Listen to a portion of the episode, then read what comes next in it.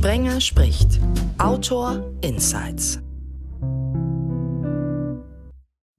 Sprenger spricht hier. Hallo zusammen. Freue mich, dass ihr dabei seid. Freue mich, dass die Bestsellerautorin Elisabeth Herrmann dabei ist, auch wenn die für etwas arktische Kälte in dieser Ausgabe sorgen wird. Hallo. Hallo, grüße euch. Zoe Beck war im Osterspecial 2023 als Überraschungsgästin für ihre Agentin dabei. Sie, ebenfalls Bestsellerautorin, sorgt dafür, naja, dass ihr so ein bisschen an eurem Verstand verzweifeln werdet oder zweifelt. Hallo. Auf jeden Fall, hallo. So, aber ihr müsst euch jetzt keine Sorgen machen. Der dritte im Bunde ist zwar auch noch ein Bestsellerautor, aber Lars Ahmed ist zudem Life-Coach und der wird euch dann zur Seite stehen. Ausnahmsweise mal hier und nicht in seinem eigenen Podcast auf einen Espresso. Hallo. Hallo, ihr Lieben. Lars, um dann mal deinen Podcast und vielleicht ja sogar all das, was dir wichtig ist, runterzubrechen auf einen Facebook-Spruch oder auf einen Magic Monday-Spruch von dir. Ich muss nicht perfekt sein und du auch nicht. Wer auf Perfektion pocht, wird für immer in einer Warteschleife hängen bleiben und nie etwas zu Ende bringen. Mach es einfach. Ausrufezeichen. Trifft es das?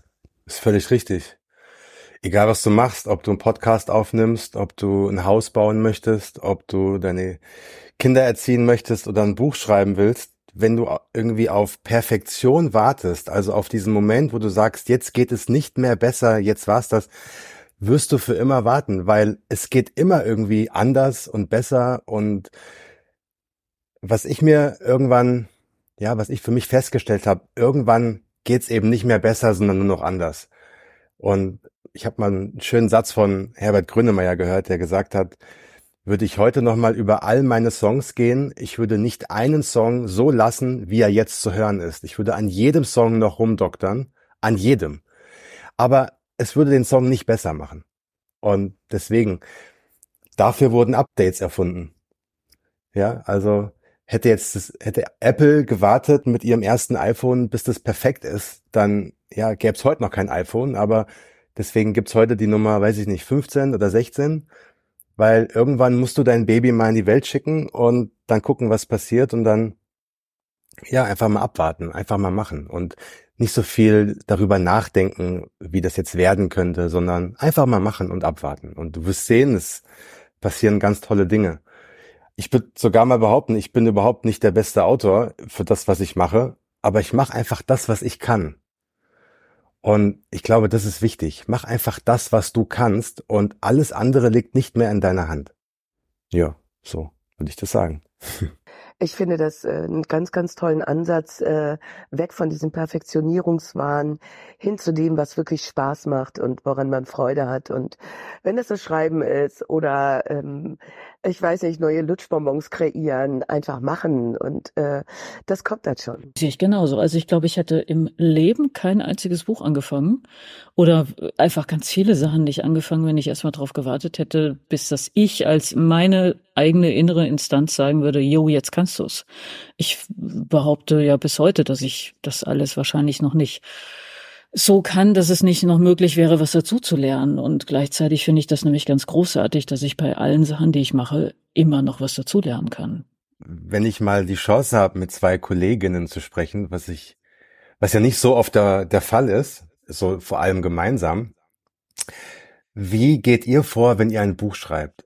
Weil ich einfach gemerkt habe, dass so viele Menschen mich auch das fragen, Lars, wie schreibst du ein Buch? Und dann erzähle ich das und das würde ich gerne mal wissen, wie das bei euch ist. Habt ihr Routinen? Geht ihr da dran wie einen normalen Job, dass ihr sagt, ich schreibe jeden Tag von neun bis um zwölf und dann mache ich Mittagspause und dann schreibe ich weiter und mal gucken, was bei rumkommt? Oder macht ihr das eher intuitiv? Wie ist das bei euch? Also wenn ich das bei einer Lesung gefragt werde, dann antworte ich immer ganz gerne mit dem, was Val McDermott mal bei einer Lesung gesagt hat. Nämlich, äh, dass sie ihre ersten Bücher haargenau im, im Vorfeld schon konzipiert hat. Also sich dann so äh, Notizen an die Wand gehängt hat und da stand dann drauf, wer wann was in der Geschichte macht. Und davon ist sie irgendwann weggegangen und hat sich einfach hingesetzt und so losgeschrieben. Und mittlerweile ist es dann so, dass sie sagt, ich weiß, wo ich anfange, ich weiß, wo ich hinten rauskommen will. also wo die Geschichte enden soll. Und alles dazwischen ist, als würdest du mit dem Auto durch einen sehr nebligen Wald fahren. Und so kommt's mir eigentlich beim Schreiben auch oft genug vor. Also ich, ich habe tatsächlich auch so angefangen, dass ich mir da Zeitstrahlen an, an, an die Wand geklebt habe und äh, bis ins Detail alles notiert hatte. Und dann habe ich da äh, mit irgendwann aufgehört, weil ich gemerkt habe, es entwickelt sich beim Schreiben eben auch eine ganze Menge. Was ich nie gemacht habe, ist dieses einfach hinsetzen und dann mal gucken, was so kommt. So, ich bin dann gleich zu Schritt drei übergegangen. Erstmal ein Konzept schreiben, das dann auch dem Verlag zeigen, in dem Wissen, dass wahrscheinlich sehr vieles sehr anders werden wird. Und dann eben, ich fange da an, wo ich weiß, dass ich anfangen will und ich weiß, wo es enden soll. Aber ich lasse das schon zu, dass beim Schreibprozess dann eine ganze Menge sich dann auch verändert. Und nein, ohne eine Deadline und ohne einen Auftrag würde ich wahrscheinlich gar nichts schreiben. Das muss ich auch ganz ehrlich sagen. Weil da hätte ich viel zu viel Angst dann auch vor diesem Schreibberg, der da vor mir liegt. Und ja, also ich, ich brauche dann schon so diese äußere Motivation. So, Elisabeth, wie ist es bei dir? Ähm, bei mir ist es tatsächlich andersrum. Also ich habe am Anfang angefangen zu schreiben mit einer Idee, die ich im Kopf hatte. Und äh, dann ist passiert, was äh, tunlichst nicht passieren sollte. Ich habe mich verschrieben. Ich habe ungefähr 30 Anfänge in der Schublade liegen, weil ich nicht bis zum Ende gedacht habe. Für mich ist es jetzt mittlerweile wichtig geworden, sehr wichtig geworden, bis zum Ende zu denken und eine Geschichte dramaturgisch durchzuarbeiten. Ähm, da hat mir auch das Drehbuchschreiben sehr geholfen, wo wirklich intensivst über einen Stoff gesprochen, diskutiert und bis ins Detail gegangen wird, dass ich auch äh, viel erfahren habe über Beweggründe, Motivationen, äh, Hauptfiguren, Gegenspieler ähm, und, und, und diese Dinge, die man braucht, um eine Geschichte tatsächlich von der Struktur her aufzubauen. Das ist das eine. Das andere ist, man fängt dann an zu schreiben und man hat seinen Fahrplan. Also ich kann das super, super gut nachvollziehen, was du gesagt hast, Zoe. Ähm, oder Val McDermott äh, mit diesem nebligen Wald. Genau. Ich sage immer, das ist wie ein Fahrplan von der Deutschen Bahn. Entschuldigung, ist ein blöder Vergleich heutzutage. Also sagen wir mal so, wir haben einen Fahrplan, wo wir davon ausgehen, dass wir, in, wenn wir in Berlin in den Zug steigen, wir in München oder in Hamburg ankommen. Und dann beginnt man zu schreiben und spätestens ab Nauen oder Stendal fängt man an, auszusteigen, dahin zu gehen, dorthin zu gehen, äh, ein Fahrrad zu nehmen, zu Fuß zu laufen, um dann irgendwo wieder bei Ludwigslust einzusteigen, weiterzufahren und äh, so, so geht das dann. Also ähm, diese Freiheit, dass eine Geschichte sich entwickeln darf, dass Figuren auf einmal was ganz anderes werden. Ganz, ganz wichtig oder eher unwichtig. Diese Freiheit habe ich beim Schreiben. Und ich glaube, Lars, mhm. auf was du eigentlich so auch äh, gefragt hast, wie schreibt man? Also ähm, ich bin da irgendwo so ein altes Hippie-Mädchen geblieben. Äh, ich, ich tanze durch den Tag und die Wochen und die Monate und auf einmal denke ich, okay, also du hast einen Abgabetermin Ende des Jahres, jetzt setz dich mal hin. Und dann habe ich aber auch eine erstaunliche Disziplin. Bei mir geht es so, dass ich dann wirklich rechne, wie viel Zeit hast du noch, wie viele Seiten solltest du pro Tag hinkriegen und versuche mich da auch dran zu halten. Ob das klappt, das steht immer in den Sternen. Das ist immer so ein Seiltanz. Und schreibt ihr zu Hause an eurem Schreibtisch in eurer gewohnten Umgebung oder fahrt ihr auch mal irgendwo hin ans Meer, mietet euch irgendwo eine kleine Bude, guckt, guckt aufs Wasser und äh, genießt das Leben und schreibt dann so ein bisschen vor euch her oder braucht ihr so die Ruhe in, in den gewohnten vier Wänden? Also ich bin äh, viel unterwegs und schreibe deshalb gezwungenermaßen auch unterwegs. Ansonsten bin ich sehr gerne zu Hause. Ich brauche Ruhe meine Tochter zum Beispiel kann nur arbeiten, wenn das Radio läuft. Ich werde da wahnsinnig. Also ich brauche wirklich Ruhe, um zu arbeiten und ähm, kann aber hier und dort, Hauptsache ich kann eine Tür zumachen und mich konzentrieren. Was dazu führt, dass ich zum Beispiel im Zug oder im Flieger nicht arbeiten kann. Nee, das kann ich auch nicht. Also äh, ich glaube, das war Don Winslow, der mal bei einer Lesung erzählt hat, dass er am liebsten im Zug sitzt und da dann auch seitenweise schreibt. Und ich kenne dann auch so viele, die dann immer sagen, ja, ich sitze dann so gern im Café. und guck die Leute Ja. an und lass mich inspirieren. Ja, Und ich denke dann so, Genau. oh, ich würde durchdrehen. ja, ich auch. Keine ja. Zeile könnte ich dann schreiben. Nee, also ich brauche auch Ruhe. Ich habe ich hab für manche Bücher habe ich mir dann tatsächlich mal rausgenommen, dass ich dann irgendwo zwei, drei Monate am Stück hingefahren bin. Ähm, aber da, da muss es dann auch wirklich genauso ruhig sein wie, wie zu Hause. Ich brauche jetzt nicht unbedingt, dass ich aufs Wasser gucke beim Schreiben. Ich brauche zwischendurch mal aufs Wasser zu gucken. Aber also da, da bin ich auch eher so, äh, wieso Lars, sitzt, sitzt du gern im Café oder wie machst Nee, du gar- das? Überhaupt gar nicht. Okay. Das, das wäre für mich der Albtraum, weil ich ja ständig abgelenkt wäre mit, äh, mit Lautstärke, mit Menschen, die irgendwie Gespräche führen.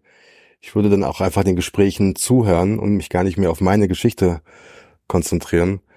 Deswegen, ähm, nee, ich, ich habe mein letztes Buch zu Hause geschrieben, die Bücher vorher, also vor Corona, da habe ich dann richtig so dieses Autorenleben zelebriert und war dann mal drei Monate auf Teneriffa oder zwei Monate auf Madeira oder in Südfrankreich und habe dann wirklich so wie so ein Einsiedlerkrebs in so einem kleinen Dorf irgendwo gewohnt, in so einem kleinen Zimmer und habe dann da vor mich hergeschrieben. Mittags bin ich dann runter ins ins Dorf, habe mich zu den alten Leuten gesetzt, was gegessen und dann wieder hochgegangen, geschrieben. Also vielleicht ein bisschen so eine romantische Art. Mir hat es ja immer gut gefallen, aber ich kann auch zu Hause schreiben, wenn es ruhig ist. Und das ist halt das Problem, weil wir haben hier gerade irgendwie an, an jeder Ecke eine Baustelle. Und wenn der eine aufhört zu hämmern, dann beginnt der andere. Und ich muss immer so die Mittagspause abwarten, äh, wo ich weiß, okay, jetzt habe ich mal zwei Stunden Ruhe. Und es gibt aber fantastische Noise-Canceling-Kopfhörer. ja, das stimmt. Ja, das, das, das, stimmt. Das ist ein, gut, ein guter Tipp. Das, das ist meine Rettung, wenn ich in der Bahn fahre oder im, im Flieger sitze oder sonst wo bin, weil ich echt dann manchmal, das ist mir dann, das wird mir dann einfach zu viel. Also wenn ich einfach, nicht unbedingt, weil ich dann arbeiten will, sondern es wird mir einfach zu viel und dann bin ich in meiner eigenen kleinen Welt und dann ist gut. Also ich, ich bin eine große Freundin von Can- das ist meine erste Klasse quasi. Ich weiß von einer Kollegin, dass die in die Staatsbibliothek geht, um zu arbeiten. Also jeden Tag, wenn die offen hat, geht sie rein, es ist ruhig, es ist eine tolle Atmosphäre, man sieht andere Leute, die aber alle ruhig sind. Das äh, ist der große Vorteil davon. Wäre vielleicht auch eine Idee, um sich so einen Rückzugsort ähm, anzuschaffen. Ich, es gibt ja auch Leute, die Arbeitszimmer haben und oder sogar ein eigenes Büro. Also das war mal eine Weile so ein totaler Wunschtraum von mir, dass ich morgens aufstehen kann, wie zur Arbeit. Also man, man zieht sich an, man duscht sich, man benimmt sich wie ein normaler Mensch und äh, frühstückt und frisiert sich, geht raus, ist irgendwo, ähm, sieht, wird gesehen, geht irgendwo Mittagessen und also so einen Arbeitsalltag zu haben, zu dem natürlich dann auch soziale Kontakte irgendwo gehören.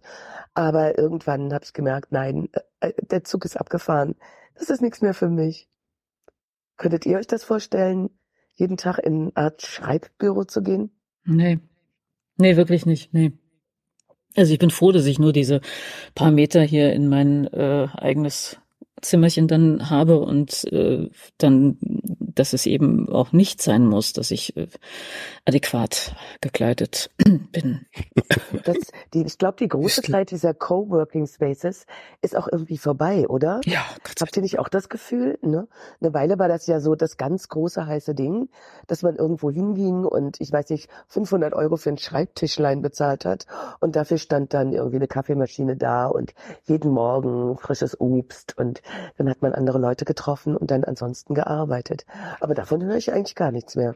Naja, aber wenn, wenn, also manche Leute sind ja so der Typ dafür und die brauchen das und das ist ja dann auch super. Aber also ich fand es aber ziemlich gruselig jetzt diese Überschrift. Ich habe den Artikel nicht gelesen, aber was der Chef von Trigema, der gesagt hat, ähm, wer im Homeoffice, ist ja auch so ein Ausdruck, bleiben kann, ähm, der macht keinen vernünftigen Job oder de, de, de, den braucht man nicht, irgendwie Der sowas. ist überflüssig. Der ist Der, überflüssig. der ist ja. überflüssig, genau. Mhm. Wow. Ja. Mhm. Das ist der Chef von Trigema. Ja. Mit dem Affen. Also ich meine irgendwo, ich will ja jetzt nicht sagen, um Gottes Willen, nein, bitte versteht mich nicht falsch. Ich würde niemals denken, dass da irgendwelche Zusammenhänge bestehen zwischen der Werbefigur und dem Besitzer einer Firma. Aber manchmal denke ich, es wäre vielleicht doch ganz gut, mal ein bisschen nachzudenken, bevor man den Mund aufmacht. Aber Tiere sind wirklich was sehr Schönes. Ich liebe Tiere, vor allem, Ja, also nichts gegen Affen, ja. Also Affen sind ja so tolle kein Tiere. bisschen. Ja, Und ähm, also ich habe ja vor bin vor zwei Jahren Papa geworden, deswegen habe ich ungefähr jedes Tier in Form von Plüsch äh, hier in meinem Nachbarzimmer liegen und wir haben einen richtigen Zoo. Also ich finde auch immer so diese Vergleiche, äh, wenn Leute sagen, ah, du Hund, wo ist das Schimpfwort bitte? Ja, wo ist das? ja, das stimmt. Wo, wa- was, was möchtest du mir jetzt sagen? Ja, also es gibt sehr, sehr viele Menschen, die würden sagen, Hunde sind die besseren Menschen.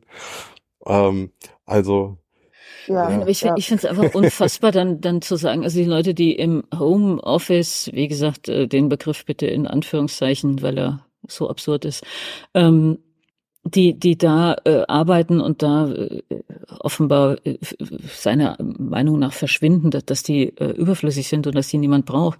Das ist so eine Herabwertung dann für so viele Jobs und für so viele Menschen, die so eigentlich am besten arbeiten und so auch äh, ihr Leben besser auf die Reihe kriegen. Und wie gesagt, dann gibt's andere, die brauchen das, ihre Struktur, morgens aus dem Haus gehen und das total getrennt haben. Und ich finde es doch super, dass das alles im Angebot ist. Also was ich interessant finde, ist bei dem Chef von Trigema, da könnte man ja sagen, gut, ist eine andere Generation aus dem letzten Jahrtausend. Ich glaube, der ist jetzt ja auch schon, weiß nicht, 70 oder 80. Bin mir jetzt nicht sicher, will, will jetzt nichts Falsches sagen, aber auf jeden Fall schon so, dass man sagen könnte, ähm, er müsste jetzt nicht mehr arbeiten gehen von seinem Alter her. Aber wenn du dir Silicon Valley anguckst und so diese ganzen Tech-Firmen, Elon Musk und Zuckerberg und so, die sind auch überhaupt keine Freunde vom Homeoffice. Also Elon Musk hat ja, glaube ich, auch mal gesagt, ähm, die Leute müssen alle in die Büros zurückkommen und wer nicht zurückkommt nach Corona, der fliegt raus. Also, und das sind ja alles Firmen aus diesem Jahrtausend und mit jungen Mitarbeitern, Mitarbeiterinnen. Also schon interessant. Also Ja, Wolfgang Grupp ist 81, habe ich jetzt gerade mal eine- nachgeguckt. Schau, Aber äh, ich weiß nicht, ob das dann irgendein bestimmtes äh, Verhaltens- oder, oder äh, psychologisches Muster ist, dass es da um einen gewissen Kontrollzwang geht oder einfach, dass sie, dass diese Chefs dann ihren Leuten nicht vertrauen oder einfach so, so ein bestimmtes Machtding dann am Laufen haben. Also ich habe die Macht zu bestimmen, wer wann wo zu sein hat. Richtig. Ich glaube, es ist Kontrollverlust, der befürchtet wird dadurch. Und man hat diese starken, markigen Worte ja eigentlich nur von Menschen, die wirklich gewohnt sind, Kontrolle auszuüben über ihre Mitarbeiter und das auch erwarten und wer sich dem, wer das gut findet. Ich habe erstaunlicherweise sehr häufig im Laufe meines Berufslebens gerade von Frauen gehört, ähm, ich möchte nicht Chef sein, ich bin eine gute zweite Hand. Also und unter dem, also ich bin ein guter Ausführer. Dieses Chefsein ist eine Sache, das äh, zum einen, glaube ich, ähm, müssen Frauen noch lernen und zum zweiten ist es äh, eine sehr männlich konnotierte Position und ähm, hat was wirklich mit äh, dem Gefühl zu tun. Ich kann den Leuten sagen, wo sie sind, was sie zu tun haben, denn ich bezahle sie dafür. Dagegen ist grundsätzlich per se erstmal nichts zu sagen. Aber wenn Menschen, wenn andere Menschen es anders machen und damit Erfolg haben, dann muss man das nicht herabwürdigen, indem man die Leute sagt, den Leuten ins Gesicht sagt, ihr seid überflüssig. Also ganz, ganz viele Unternehmen, die wirklich in modernen Sektoren arbeiten, äh, sind, finden diese Homeoffice-Lösung ganz großartig. Und vor allen Dingen, die Leute bleiben ja nicht zu Hause. Die machen das zwei, drei Tage die Woche und ansonsten sind sie dann wieder im Büro. Ich zitiere nochmal Lars Ahmed, du musst nicht jeden Tag die Welt retten, es reicht schon kein Arschloch zu sein. ja, nicht so. Also, das ist ein Satz. Wenn sich da alle dran halten würden, glaube ich, wäre die Welt ein bisschen besser. Ja, äh, wir, wir hatten es ja am Anfang von dem perfekt sein müssen oder nicht sein müssen und das ähm, äh, das kriegt ihr ja auch alles mit dieser dieser Perfektionswahn, dieser Selbstoptimierungswahn. Für, für mich gehört das irgendwie dann auch so ein Stück weit zusammen, was ja dann auch wieder so eine Rückkopplung hat, wenn du das nicht perfekt hinbekommst, bist du selber schuld, weil du hast dich nicht genug angestrengt, weil wir können ja alle alles erreichen und so, dass das, ich glaube, das macht viele Leute dann auch wirklich entweder zum Arschloch oder kaputt. ja, wir haben hier so eine äh, Nicht-Scheitern-Kultur. Und ich bin jemand, der das Scheitern ganz großartig findet, weil nur dadurch lernen wir, nur dadurch äh, wachsen wir auch. Ähm, natürlich ist Scheitern erstmal keine gute Erfahrung, aber ähm, ich bin selber jemand, der im Leben sehr oft gescheitert ist an verschiedenen Sachen. Und äh, gerade mit dem Buchschreiben fing das ja so an, dass ich über 50 Absagen bekommen habe. Ähm, und dann ähm, tatsächlich irgendwann die 53. oder 54. Äh, tatsächlich den Erfolg gebracht hat. Jetzt könnte man diesen ganzen Glückskeks-Sprücheklopfern äh, recht geben und sagen, ah, du hast es lange genug probiert, man muss einfach nur dranbleiben. Nein, ich hätte da auch scheitern können. Also dann würde ich heute nicht äh, mit euch zusammensitzen, sondern würde noch meinen alten Job machen, da viel Freude und Spaß dran haben. Aber ähm, das muss man mit einkalkulieren, dass Dinge eben, auch wenn man sie furchtbar, furchtbar wünscht, einfach nicht funktionieren. Und zu dieser Sache, ähm, es äh, wäre doch gut irgendwie, wenn alle irgendwie kein Arschloch wären. Das ist natürlich eine sehr biblische äh, Geschichte, das hätte auch Jesus sagen können. Aber ähm, wir sind in einer Welt voller Arschlöcher. Das Problem ist, dass wir uns dem irgendwie stellen müssen und uns wappnen müssen. Dafür müssen Wege gesucht werden, kein Arschloch zu sein und trotzdem die Angriffe von diesen Leuten, von diesen Personen auch abwehren zu können. Ähm, es, es ist schwierig, anständig durchs Leben zu gehen. Oh ja. Und ich bewundere jeden, der das kann. Ich kann es nicht. Also ich bin auch in meinem Leben unanständig gewesen und es tut mir schrecklich leid. Also ich zermürbe mich dann hinterher aufs Scheußlichste. Also wenn ich das Gefühl habe, oh Gott, da bist du jemandem aus Versehen meistens, hast du irgendwie Unrecht getan oder so. Ähm, ich bin da schon ein, ein, ein, ein Hase in der Hinsicht und möchte irgendwie das unbedingt auch. Ich möchte anständig und gut und wirklich ja auch so, aber es funktioniert oft nicht. Also das ist die Frage, wie geht man da damit um, wenn es nicht funktioniert hat, anständig zu sein? Oh, das kann es doch der Lars beantworten, oder? Ich bitte um Antwort. ja, du hast dir ja eigentlich schon selbst gegeben, die Antwort, weil du gesagt hast, es war ja keine Absicht, unanständig zu sein. Und natürlich werden wir Menschen auf die Füße treten, wenn wir aus dem Haus gehen, wenn wir unseren Mund aufmachen. Und wenn wir uns mitteilen, wird es immer Menschen geben, die das durch ihre Brille anders verstehen, als du es unter Umständen gemeint hast. Ich glaube, mit dem Arschlochsein ist es so, wenn du versuchst, so zu handeln, dass dein Gegenüber, oder anders gesagt, stell dir vor, dein Gegenüber ist deine Tochter oder ist dein Sohn oder ist dein bester Freund. Und wenn man so versucht, durch die Welt zu gehen, niemandem wirklich bewusst zu schaden, das gelingt natürlich nicht immer, aber wenn man das versucht, dann hat man doch schon sehr, sehr viel gewonnen. Und ich glaube nicht, dass das so wahnsinnig schwer ist. Das ist anstrengend unter Umständen und manchmal muss man sich so an seine eigenen Werte erinnern, was ist mir eigentlich wichtig im Leben und mache ich das auch, handle ich danach oder ist da zwischen Praxis und Theorie einfach ein Riesenunterschied. Und ich zum Beispiel treffe den ganzen Tag Entscheidungen, von denen ich weiß, dass sie jetzt für mein Business nicht so richtig gut sind. Es wäre viel besser, zu dem und dem Ja zu sagen, mache ich aber nicht, weil ich das Gefühl habe, das entspricht nicht meinen Werten. Und das ist zum Beispiel ein Punkt, wo ich sage, okay, hier war ich zum Beispiel zu mir selbst kein Arschloch. Hier habe ich gesagt, okay, ich bin jetzt mal eingestanden für meine Werte und mach das jetzt mal nicht oder mach irgendwas anderes schon. Und das meine ich damit. Also du musst nicht die ganze Welt retten, aber versuch doch in deiner kleinen Welt ein, ein Vorbild zu sein. Allein es zu versuchen, ist doch schon so viel mehr, als von vornherein zu resignieren und zu sagen, es ist so schwer und die Welt ist voller Arschlöcher und man muss sich auch durchsetzen und, äh, und so. Ein bisschen die, so das Tempo rausnehmen, die anderen einfach auch mal machen lassen, die anderen auch mal sein lassen, so wie sie sind. Man muss ja nicht immer auf alles reagieren. Wenn man angegriffen wird, muss man darauf nicht reagieren. Man kann das auch einfach, ja, so wie die Lotusblume an sich abtropfen lassen. Ja, ist okay. Du findest es nicht gut, was ich mache. Es ist eigentlich dein Problem. Ich muss darauf nicht reagieren, weil du spielst in meinem Leben keine Rolle. Du darfst mich auch doof finden. Es ist voll in Ordnung. Du musst es nicht gut finden, was ich mache, aber ich muss mich nicht rechtfertigen dafür. Das ist ja auch so eine Debatten oder so eine komische Streitkultur, die wir haben in Deutschland, dass wir es gar nicht mehr ertragen können, dass andere Menschen eine andere Meinung haben.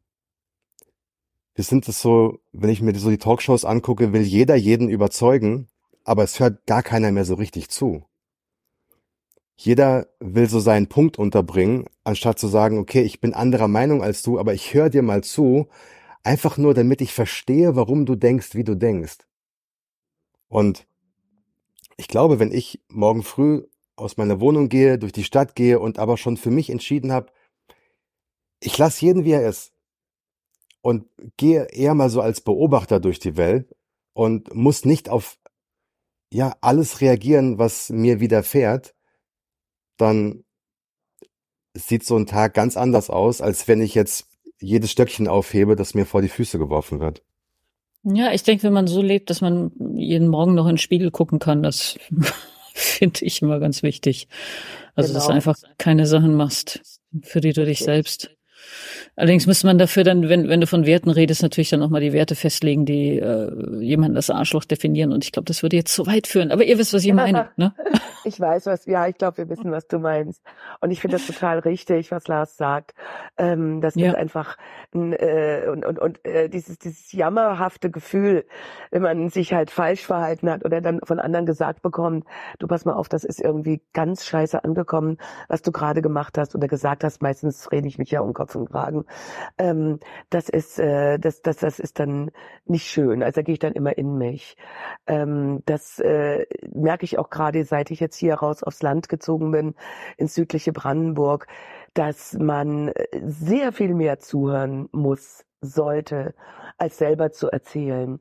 Ähm, gerade wenn man als Westler hier ist. Also es ist eine, äh, die, wir haben ja jetzt gerade in, in Deutschland diese große Diskussion Ost-West und diese Dinge, die ja nun natürlich auch befeuert worden ist durch in meinen Augen zum Teil auch sehr polemische Beiträge.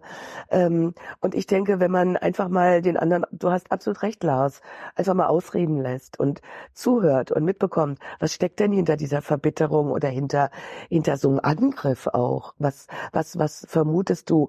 Was wird dir weggenommen? Wovor hast du Angst? Was, was könnte dein Verlust sein? Und was treibt dich so um? Dann, dann kommen ganz andere Sachen bei raus. Und die Erfahrung, die ich gemacht habe, ist, dass dann auch beim Gegenüber diese hochgeschraubte ähm, Erregung auf einmal mehr runterkommt. Also dass man auf einmal tatsächlich mehr Ruhe reinbringt. Mhm. Also ich muss, äh, ich meine, wir sind ja alle gebürtig aus äh, Westdeutschland, genauer gesagt aus Hessen, ne? Wenn ich, ich bin aus Hessen. Ist ja. das so? Genau. Ich ja. bin auch aus Hessen. Ja, ja genau. Ey. Ja, ja. ja ey, dann, lass uns doch, dann sollte man einfach mal auf, auf Hessisch weiter babbeln. Logisch. ihr, ihr, ihr, ihr hättet ah, ja. ja gar nicht. Was habe ich getan? Nein, äh, ernsthaft, wir, wir sind ja alle nun mal aus, aus, aus Westdeutschland, aus Hessen. Äh, und ich habe das auch also wirklich erst so richtig verstanden, als ich hier nach Berlin gekommen bin und im äh, Synchronstudio, ich mache da ja Regie für äh, Serien und Filme und was weiß ich. Und da sind natürlich hier in den Berliner Studios sehr viele Menschen, die ähm, noch in der DDR nicht nur geboren wurden, sondern auch aufgewachsen sind, die da ihre Ausbildung gemacht haben und die dann eben auch die Wendezeit ganz anders mitgekriegt haben, nämlich also richtig mit diesen Verlusten mit, plötzlich kriegen sie keine Jobs mehr, weil alles, was da zu DDR-Zeiten war, ist nichts mehr wert. Und es wurden, die, die, die wurden dann ganz anders plötzlich behandelt und eingestuft und die künstlerischen oder technischen Fähigkeiten sollten dann nichts mehr zählen und so. Und da habe ich so durch das Zuhören, einfach nur durch das Zuhören, so vieles gelernt, was wir natürlich alles nicht in der Schule hatten und was man auch so nicht mitbekommen hat. Und natürlich geht das jetzt so durch die Presse. Das dauert ja alles immer eine Zeit lang, bis das solche Sachen auch also bis das bei den Leuten auch irgendwie so ein Verständnis ankommt, warum bin ich jetzt unzufrieden oder warum sind die anderen unzufrieden oder was ist da eigentlich äh, historisch passiert? Das dauert, das ist ja ein Prozess. Und da habe ich, wie gesagt, durch dieses, wie du das sagst, Elisabeth, so, so viel gelernt und so die Augen geöffnet bekommen und einfach da ähm, zuzuhören und also mit mit Respekt und äh, mit einer ganz großen Zurückgenommenheit, da auch sich die Geschichten und auch die Lebensgeschichten anzuhören. Also das ist ja was, äh, mit was für einer Vorstellung von vom Osten sind wir denn aufgewachsen? Das war ja im Prinzip auch haarsträubend. Ich glaube, Lars ist der Jüngste von uns, ne? Ja, also ich weiß es nicht. Ähm, ich bin 44. Ja, du bist der Jüngste von uns. Ja. Ähm, ich kann mich ehrlich gesagt gar nicht erinnern, dass wir in der Schule überhaupt irgendwas über die DDR gelernt haben. Auch nicht besser. Also ich, ich, ich, gut, ich kann mich an meine Schulzeit auch sonst nicht mehr so wahnsinnig viel erinnern, aber, aber ich, also mir kommt jetzt kein Beispiel vor Augen, wo wir ähm, das richtig als großes Thema hatten. Und im Endeffekt ist es ja so, wenn wir ganz ehrlich sind, wissen wir ja eigentlich gar nichts. Ja. Also wir die was weiß jemand aus ähm, Norden Deutschlands, aus sagen wir mal aus Bremen, was wissen die über die Bayern so richtig? Was was wissen wir über Menschen, die irgendwo ähm, hinter Chemnitz wohnen? Alles, was wir wissen, sind Klischees und sind die Bilder, die wir irgendwie mal kurz als Snippet aus den Nachrichten kennen. Und das, was wir von anderen irgendwie vermittelt bekommen haben. Aber so selbst Erkenntnisse zu gewinnen, selbst Erfahrungen gemacht zu haben, haben doch die wenigsten. Das heißt, mal hinfahren und mal gucken, wie es ist da, ist schon mal ein Riesending. Ja gut, aber, aber, die Möglichkeit von, von Bremen nach München zu fahren, die war ja äh, vor äh, 89 durchaus da. Aber die, und wurde ja auch häufig genutzt und nicht nur im September, Oktober. Aber ähm, die Möglichkeit hat eben da wirklich äh, über die Grenze zu fahren, das war ja, das war ja was ganz anderes. Das, das war schon, also da, da konnte man tatsächlich, ähm, da, da ist man nur mit mit Klischees oder mit wirklich falschen Geschichten gefüttert worden. Das war schon, das, das war schon schlimm oder ist, ist bis heute noch schlimm genug. Leider. Aber ich habe dich rüde unterbrochen. Nee, gar nicht. Also ich, ich meinte das auch eher auf heute bezogen. Also ähm, letztlich muss man ja auch sagen, dass wir in Klischees ja, also dass Klischees ja gar nicht mehr wegzudenken sind. Wenn, wenn ich jetzt sage, äh, ja, wie spricht jemand aus, der im Osten aufgewachsen ist, im Osten Deutschlands, dann haben wir sofort eine Stimme im Kopf. Wie spricht jemand, der aus, aus äh, aus Hamburg kommt, haben wir sofort eine Stimme im Kopf. Wie spricht jemand, der aus Bayern kommt, haben wir sofort eine Stimme im Kopf und sofort ein Bild. Ja, bei den Bayern ist es das Bierzelt, Oktoberfest, irgendwie Leute, die die fünf Liter Bier am Tag trinken und zum FC Bayern ins, ins, ins Fußballstadion gehen. Also ja, ich Wobei ich äh, mir ist das muss, mir ist das ähm, mir, mir ist das alles sowieso fremd. Also so ich mag ja Menschen und ich finde auch zum Beispiel, meine Frau ist Iranerin und wenn wir irgendwo sind, dann äh, wird sie auch ständig gefragt, ja, wo kommst du denn her? Und dann sagt sie, ja, ich, ich finde das positiv. Ja, wenn Menschen mich fragen, dann sage ich, ja, ich komme aus Offenbach, aber ich verstehe schon, wie es gemeint ist. Meine Mutter und mein Vater kommen aus dem Iran. Ah, ist ja interessant. Und so, ich mag das, wenn man, wenn Menschen unterschiedlich sprechen, aus unterschiedlichen Regionen kommen, auch unterschiedlich handeln, unterschiedliche Wörter verwenden für die gleiche Sache und dass man dann fragt, aber oh, ist sehr interessant, erzähl mal. Und, und das meine ich, das ist so ein bisschen, ähm, ja, ist uns ein bisschen abhanden gekommen, dass, dass man sich interessiert für den anderen und das kann ja auch im gleichen Land sein. Absolut richtig. Aber ähm, ich würde da trotzdem jetzt nicht per se, und ich glaube, so hast du das auch gar nicht gemeint, ähm, sagen, äh, jetzt grundsätzlich für alle interessieren. Also ich denke, man sollte einfach ein bisschen über den Tellerrand gucken und sagen, es ist mir egal, woher jemand kommt. Hauptsache, es ist ein interessanter Mensch oder ein netter Mensch oder eine tolle Begegnung oder ein nettes Gespräch. Und ähm, Ja, äh, was ich noch sagen wollte, ist, dass äh, im Osten die Menschen auch ganz anders sprechen. In Mecklenburg-Vorpommern wird anders gesprochen als in Südsachsen. Also da merkt man auch total die Unterschiede. Also der Osten ist vielfältiger als als man denkt und das äh, das das Dumme, sage ich jetzt nicht, ich meine nicht dich um Gottes willen das. Das Dumme an der ganzen Diskussion ist, dass man immer sagt der Osten und äh, aber komischerweise äh, selten die im Westen alles in einen einen Topf wirft, sondern es gibt Sachsen-Anhalt, es gibt Thüringen, dieses Waldland und mit diesen wunderschönen Mittelgebirgen. Es, es gibt Sachsen, dieses mit seinen prunkvollen Residenzen und Schlössern, Brandenburg ähm, mit Gurken und Spargel und Potsdam natürlich und dann diese Wunder, dieses wunderschöne Mecklenburg-Vorpommern. Ähm, das ist eine so vielfältige Landschaft und ich finde es immer so schade, wenn ich im ich sage jetzt mal wieder Westdeutschland lese. Und meine Bücher spielen ja alle in Ostdeutschland, also Berlin, Brandenburg, geht auch manchmal noch weiter nach Sachsen, nach Görlitz, rüber über die Grenze nach Polen. Das ist so ein bisschen das, worüber ich schreibe, weil ich hier lebe und weil ich das interessant finde und ganz, ganz spannend, die Geschichten, die man hier findet und erzählen kann. Da bin ich so, ähm, sagen wir mal, in der Nähe von Stuttgart oder Karlsruhe oder ähm, Friesland. Und dann frage ich, wer von euch war denn schon mal in Brandenburg? Und dann heben sich so bei 50 Leuten so 20 Hände. Ne? Und war jemand schon mal in der Lausitz? dann fallen alle Hände. Also Brandenburg ist Potsdam noch und äh, den Rest kennt man eigentlich nicht. Äh, man kennt noch so ein paar Leuchttürme wie Elbsandsteingebirge. Vielleicht war auch noch mal jemand im Erzgebirge.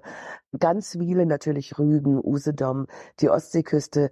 Aber der Rest des Landes ist sehr, ist eigentlich unbekannt. Also das Interesse, da gebe ich euch absolut recht, diese Neugier auf etwas, was wir ja mal ich sage immer, das war wie so ein Geschenk auspacken, als die Mauer gefallen ist und der eiserne Vorhang, als man endlich auch ganz Osteuropa entdecken konnte und Südosteuropa.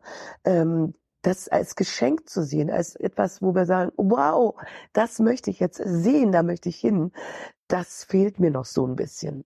Ich war jetzt gerade letzte Woche vier Tage in Rumänien, in den Karpaten, in einem sehr, sehr armen Landstrich zur Recherche und äh, das war auch eine Ecke, die ich vorher noch nie gesehen hatte. Oh, wo genau dachte, warst du da? Ich war ähm, tatsächlich Temis, Temis war, also Timisoara, mhm. bin dann runter Richtung Franzdorf, ähm, hab mir da oben die See, da sind Seen wie norwegische Fjorde. ist unglaublich, die Gegend ja. da. Und dann über die Serpentinen runter und rüber in den östlichen Teil der Karpaten, wo es schon Transsilvanien ist, Eisenmarkt. Mhm. Eisenmarkt ist so schräg, also mit dem, mit dem, mit der Burg und diesen ähm, Palästen, die sich die Roma-Fürsten dort gebaut haben. Ja. Es gibt sehr, sehr reiche Roma, die diese Häuser ganz schräg mit Eisenornamenten äh, ja verziert haben. Und äh, mich hat aber interessiert bestimmt die, also die Gegend um Franzensdorf, Franz, Franzdorf, weil dort viele ähm, rumänische Saisonarbeiter hier kommen die bei uns auf den Feldern arbeiten. Und das ist das Thema meines nächsten Buches.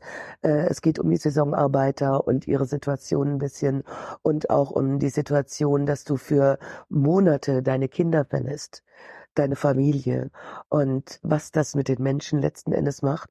Und da wollte ich einfach mal hin. Also, ja. wo kommen die her? Das hat mich interessiert. Also auch vor dem Hintergrund, warum nehmen die in Kauf, was sie hier in Kauf nehmen?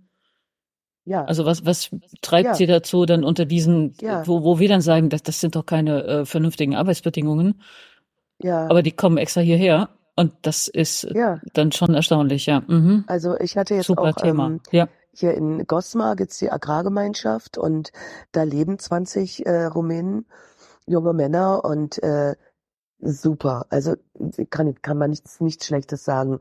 Es ist auch nicht so, dass die ganze Branche, um Gottes Willen, aber es gibt halt immer noch viele schwarze Schafe. Ähm, und die haben mir halt so ein bisschen erzählt, ähm, warum sie hier arbeiten. Und das geht wirklich um, um das kleine bisschen Wohlstand, wo mhm. wir verlernt haben, was das eigentlich bedeutet. Und ich war dies, ich war nur vier Tage da.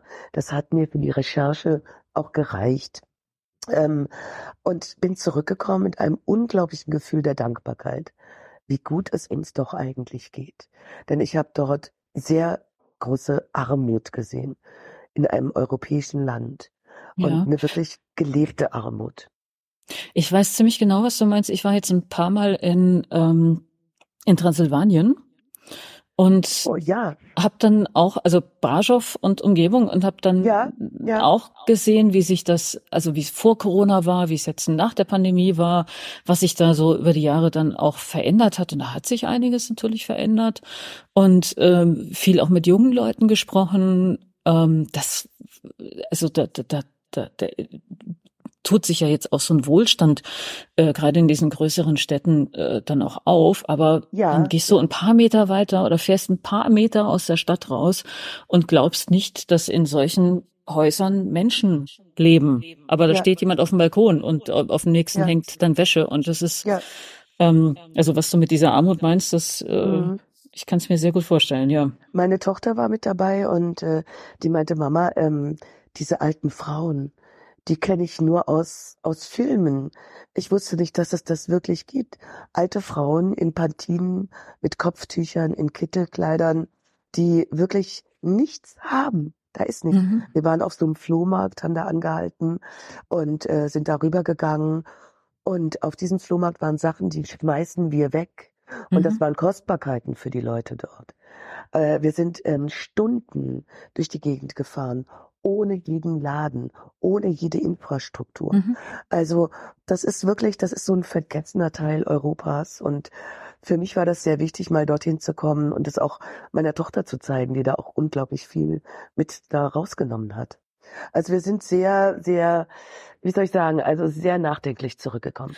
Ja, und gleichzeitig ist es eins der Länder mit dem schnellsten Internet weltweit und mit den meisten Wahnsinn, Hackern.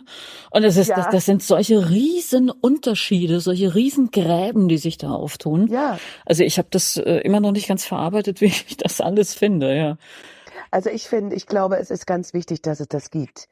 Also für mich war es in, in Timisoara wichtig, auch in dieser Altstadt zu sitzen. Das ist ja jetzt eine Stadt, die Kulturhauptstadt Europas ist in diesem Jahr. Ein, eine Zuckerbäcker-Altstadt, also diese Habsburger äh, Gebäude, diese Paläste, wunderschön re renoviert. Überall Restaurants, komischerweise, ist uns auch aufgefallen, keine Läden. Also für täglichen Bedarf, für Klamotten, für sonst was, nur Restaurants und Bars. Und da saßen dann, da saß dann so ein bisschen die Hot Volley Rumäniens. Und ich glaube, es ist ganz wichtig, dass es die gibt. Es ist wichtig, dass es Role Models dort gibt, dass es Menschen gibt, die sagen, ah, sieh mal, das geht also auch. Dann strenge ich mich an. Und was ich beeindruckend fand, wirklich beeindruckend, wir waren im letzten Dörfchen in den hintersten Karpaten und jeder konnte ein paar Worte Englisch.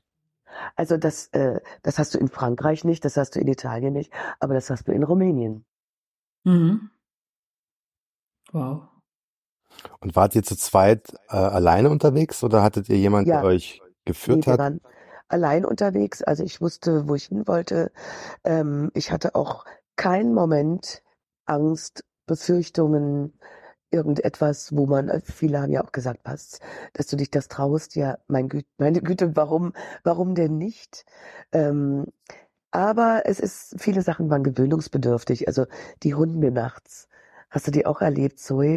Ja, die sind, äh, die, die, du meinst die Hunde, die überall am Straßenrand dann auch Ja. sitzen und wenn man Und ein bisschen ein Herz für Tiere hat, äh, ist Ja. es ganz schlimm. Ja. Mhm. Und nachts dieses Gebälle und Geheule und äh, überall. Das ist wirklich, das ist unglaublich. oh, wir das hatten war sehr- Bären auch übrigens, aber das ist ein anderes Hattest Thema. du? Gibt's ja jetzt, glaube ich, acht, 8000, ne? Nachts, Und- nachts in der Altstadt. Ich habe zum Glück erst am nächsten Tag auf. Instagram gesehen. Um Gottes Willen, ja. Aber der lief da irgendwie so an unserem Hotel vorbei. Mhm. Ja, die durften ja nicht gejagt werden und jetzt wollen die das gerade umändern, Ja. weil die Bären auch die Schafe, da werden jetzt auch Menschen angegriffen und äh, da sind ja unfassbar viele riesige Schafherden, noch richtig mit Hirten, die da verträumt in der Landschaft mit einem Stecken stehen. Also man, das Herz geht einem auf, man denkt, oh, ein Bild und dann denkt man ein zweites Mal nach und denkt, okay, also die haben sich vielleicht auch mal was anderes vom Leben vorgestellt, aber ähm, die, da, da geht es jetzt wirklich zur Sache. Also diese Bären sind eine ganz, ganz lebensgefährliche Plage geworden. Taucht ein Bär in deinem Buch auf? Hast du den Bär integriert irgendwo? Nein, der Bär kommt nicht vor. Ich habe ja auch keinen gesehen. Ich habe ihn auch noch auf Instagram gesehen und äh, gesehen, dass er da am Hotel vorbeigelaufen ist. Also in echt gesehen habe ich ihn noch nicht. Ja, wie in einer guten Horrorgeschichte. Man, man hat ja am ja. meisten vor dem Angst, was man nicht sieht. Genau, ja? das, was man sich einbildet, ja. genau. Mhm. Es tauchen gleich noch Rentiere auf, das verspreche ich euch. Ihr habt ganz viele Gemeinsamkeiten jetzt gerade schon festgestellt bei den drei, die in dieser Runde sind. Nein, wir kommen noch nicht auf die Rentiere. Wir kommen erstmal auf eine andere große Gemeinsamkeit und die findet sich auch in dem wieder, was wir im ersten Part besprochen haben, respektive was die drei im ersten Part besprochen haben. Es muss nicht immer alles perfekt sein.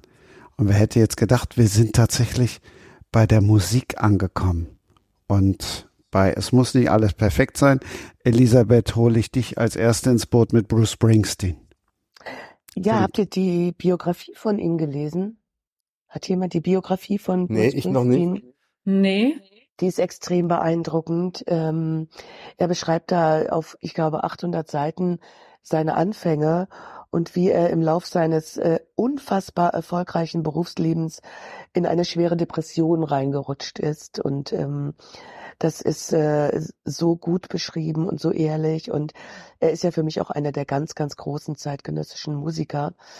Aber letzten Endes ähm, war ich in Bruce Springsteen Schock verliebt, als ich ihn zum ersten Mal auf der Bühne erlebt habe. Das war in Frankfurt noch. Und da war ich noch sehr, sehr jung und habe daraufhin alle, alle seine Platten gekauft und ein großer Fan von ihm. Aber es gibt natürlich auch noch viele, viele andere, die mich auch beeinflusst haben. Ich finde Musik was ganz Wichtiges. Musik ähm, hilft uns, macht uns fröhlich, macht uns traurig, ähm, äh, bestätigt uns äh, oder äh, nervt uns.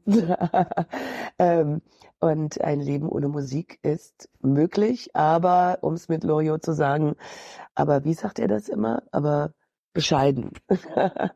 Aber sinnlos. Sinnlos, ja, genau. Ja, nicht umsonst ist es der Boss. Richtig, ja? Mhm.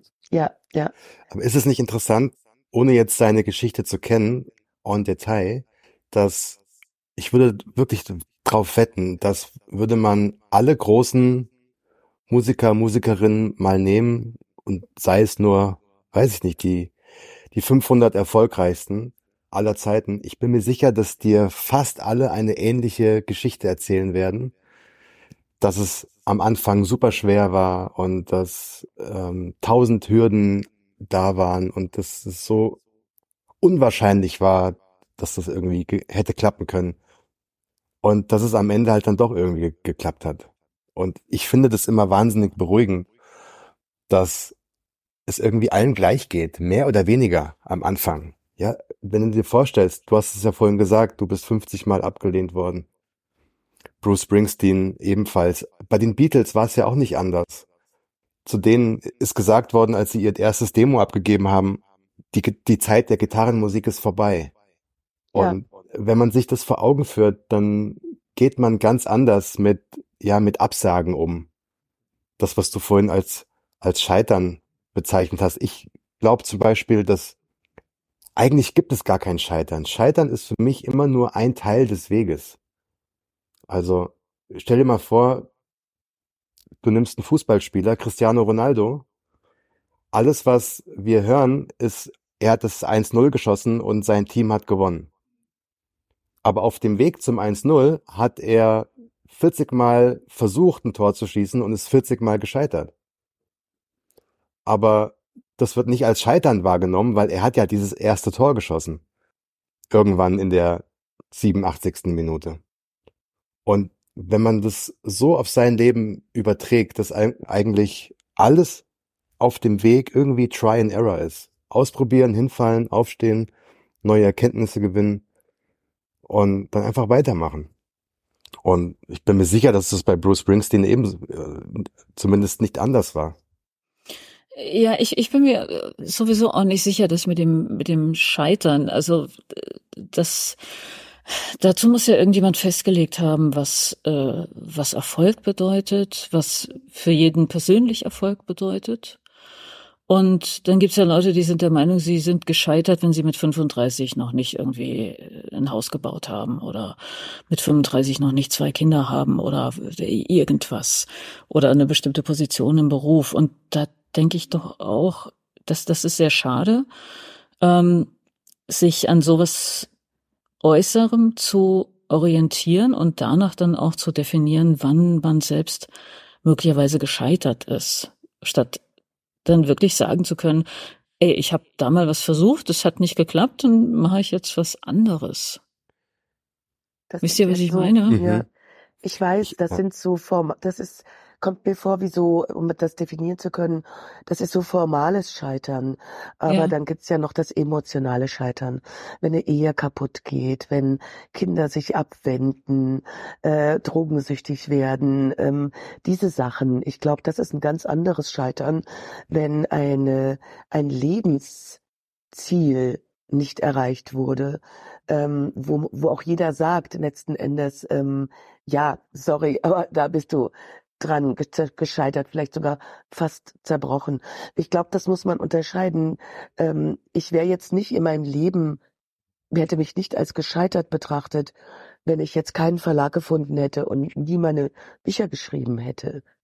Aber ich hätte massiv, ich wäre da nicht drüber weggekommen, wenn meine Tochter sich von mir entfremdet hätte oder wenn ich eine ganz fürchterliche, brutales Beziehungsende gehabt hätte oder solche Dinge. Ich glaube, das äh, Scheitern an und für sich ähm, in, in, in, in Herausforderungen, die austauschbar sind, ähm, das ist ein Wachsen. Aber es gibt halt noch dieses andere, dieses wirklich schlimme Scheitern. Und da wieder einen Weg rauszufinden, Hochachtung für alle, die das, die das schaffen. Hm. Aber diese, diese äußeren äh, Scheitermomente, die, die, die bringen ja viele Leute dann auch wirklich an den, an den Rand des Zerbrechens eben, weil sie denken, das, ja. wie mhm. gucken mich jetzt die anderen an? Ja, und ja. Äh, eigentlich müsste man doch mit 30, 40, 50 äh, das und das erreicht haben. Also als, als gäbe es da irgendwie einen äußeren Plan, was man wann erreichen muss. Mhm. Das finde ich, das finde ich halt so schade, weil ich glaube, viele Leute so das ausprobieren, sich gar nicht erst zugestehen und dann meinen, mit 20 schon wissen zu müssen, wie das Leben verläuft. Also ich wusste mit 20, mit 18, mit 25 wusste ich noch gar nichts. Ja. Mhm. Ich habe ja mal ein Buch geschrieben vor ja, über zehn Jahren mit dem Rudolf Schenker. Es ist der Gründer und Gitarrist der, Scorp der Scorpions. Das wissen wir, das wissen ja. wir. und und äh, Rudolf ist mal gefragt worden, schon, also ganz am Anfang, da war er Anfang 20 und hat gerade eigentlich erst ausgesprochen, was er machen möchte in seinem Leben. Er möchte eine Band gründen und irgendwie, ja, wie die Beatles, das waren so seine Vorbilder, so durch die Welt ziehen und so als Gang im VW-Bus so von Stadt zu Stadt fahren und seine Musik spielen. Und dann haben ihn alle angeguckt und haben gesagt, Rudolf, aber was willst du mal machen, wenn du 30 bist? Geil. Und dann hat, und dann hat, ja, und dann, und hat er gesagt, ja. wenn, wenn ich mit 30 immer noch irgendwo auf einer Bühne stehen kann, Gitarre spielen kann und davon meine Miete bezahlen kann und meine Familie ernähren kann, dann bin ich der glücklichste Mensch der Welt. Und Super. Mhm. genau darum geht's. Es geht nämlich gar nicht um dieses komische Ziel, das man so oft vor Augen hat. Ein Ziel, das von anderen angeguckt werden kann, also etwas im Außen, sondern es geht um die Art, wie du jeden Tag dein Leben lebst, mit welchen Themen du dich beschäftigst, womit du deine Zeit verbringst. Wenn es dir darum geht, Gitarre zu spielen, wenn es dir darum geht, deinen Alltag mit Musik zu füllen und wenn das dich schon so erfüllt, dann ist es nicht mehr entscheidend. Es ist nicht unwichtig, alles andere als das, aber es ist nicht mehr entscheidend, ob du damit 1000 Euro verdienst, 10.000 Euro oder 100.000 Euro. Es ist dann ein angenehmer Nebeneffekt. Ich sage nicht, dass es nicht entscheidend ist, aber es ist nicht das, worauf es in Wahrheit ankommt. Und ich glaube, dass es, dass das am Ende so schon auch den Unterschied ausmacht zwischen denen, die es wirklich durchziehen, einfach weil sie sich nichts anderes vorstellen können und denen, die irgendwann sagen, ah nee, jetzt, jetzt höre ich auf mit dem Spaß. Das war mir jetzt eine schöne Zeit, jetzt, jetzt mache ich was anderes. Und ich meine, Rudolf, der ist jetzt äh, 70 geworden ähm, oder sogar schon 75 geworden äh, vor zwei Wochen, ist immer noch auf Tournee, hat jetzt 60-jähriges Bühnenjubiläum, einer der erfolgreichsten deutschen Musi äh, erfolgreichsten Musiker geworden. Und, und auch er sagt heute noch, ja, das, wenn ich so auf meine Karriere zurückgucke, das Allerschönste war eigentlich so die Zeit, als wir damals uns überlegen mussten, ob wir für die fünf Mark, ob sich Klaus meine eine Schachtel Zigaretten kaufen kann oder ob wir davon noch ein bisschen mehr Sprit in den Tank füllen. Und ich kann es total nachvollziehen, weil so dieses Gefühl zu haben, so einen Traum im Gepäck zu haben, komm, wir machen was irgendwie, wir, wir wollen was reißen, was auch immer. Und dieses, dieses Gefühl, komm, lass uns als Freunde, also als Bande, als Gruppe irgendwie zusammen was machen. Das war die schönste Zeit und ich kann das total verstehen. Ich auch. Mhm. Ich bin letztens nach Finnland geflogen, nach Helsinki. Und was ich nicht wusste, aber dann wusste ich's, ähm, dass zu dem Zeitpunkt in, also gerade an diesem Wochenende in Helsinki das Helsinki Heavy Metal Festival war. Das, das Hellfest. Das Helsinki, also Hell dann mit Doppel-L natürlich. Ne? Und ich, ich stand nämlich in, in, in der äh, Warteschlange am Flughafen mit lauter durchaus älteren Herrschaften, die ihre Gitarrenkoffer abgegeben haben und äh, andere Koffer mit wahrscheinlich waren da die Drums drin oder äh, der Bass oder was weiß ich, also ganz viel Musikgerätschaften haben sie abgegeben. Da waren ein paar jüngere Menschen, wahrscheinlich dann die Roadies, die waren dann auch noch mit dabei und trugen dann Bandshirts und habe ich dann vorsichtig angefangen zu googeln. Und da waren also durchaus so ein paar Bands dabei, die äh, Sänger hatten, die schon deutlich über 60, also so wie bei den Scorpions beispielsweise. Und die äh, tingelten dann ebenso durch Europa. Also eine Band war aus den Staaten und, und hatten da einen Riesenspaß dann auch damit nachmittags um drei auf dem Helsinki Festival nachmittags um drei mit ihrer Band aufzutreten, die sie vor äh, über 50 Jahren irgendwann mal gegründet haben. Das fand ich ganz großartig dass das, äh, ich meine, Finnland ist ja dann auch so ein Land, wo die natürlich dann öfter hinfahren, weil Finnland auch das Land ist mit der höchsten Heavy Metal Band Dichte pro Kopf, glaube ich. Also jedenfalls mit sehr vielen Heavy Metal Bands, gemessen an der Einwohnerzahl. Mhm. Und äh, dann, dann, das ist dann auch, glaube ich, so ein Musikbereich, wo dann gerade noch so ältere Leute immer noch, also alles, was so mit Rock und handgemachter Musik hat, wo, wo die dann auch noch zu finden sind oder besonders zu finden sind. Und das, das hat mir, also da ging mir wirklich das Herz auf. Fand ich schön. Was ich immer schön finde, ist auch das Bild, was ich gerade vor meinen Augen hatte, als du das so erzählt hast, dass es so Menschen gibt, die sich schon ein halbes Jahrhundert kennen. Oder noch länger. Ja. Ich, ich glaube tatsächlich, dass das eines der größten Faktoren ist für ein gutes Leben. Also wenn du Menschen nimmst, die vielleicht so kurz vorm Sterben sind, in 80ern, 90ern, und wenn man da so die befragen würde, was war eigentlich so das, das Wichtigste, das Schönste? Ich glaube, die Gemeinsamkeiten, die man finden würde, wäre lange und gute Beziehungen. Ja. Und, mhm.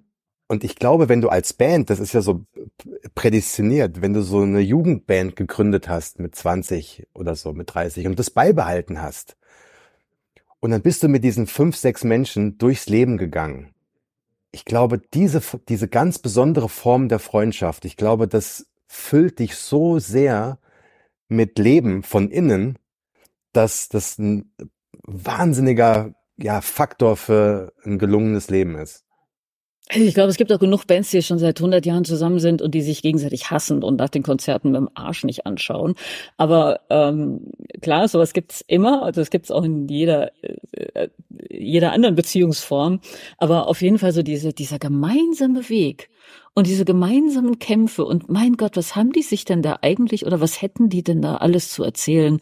Das ist ja das ist ja der totale Wahnsinn. Also mich hat das ich, ich, äh, mich hat das richtig fast glücklich gemacht, als ich das gesehen habe. Das war echt, das war so ein tolles Bild.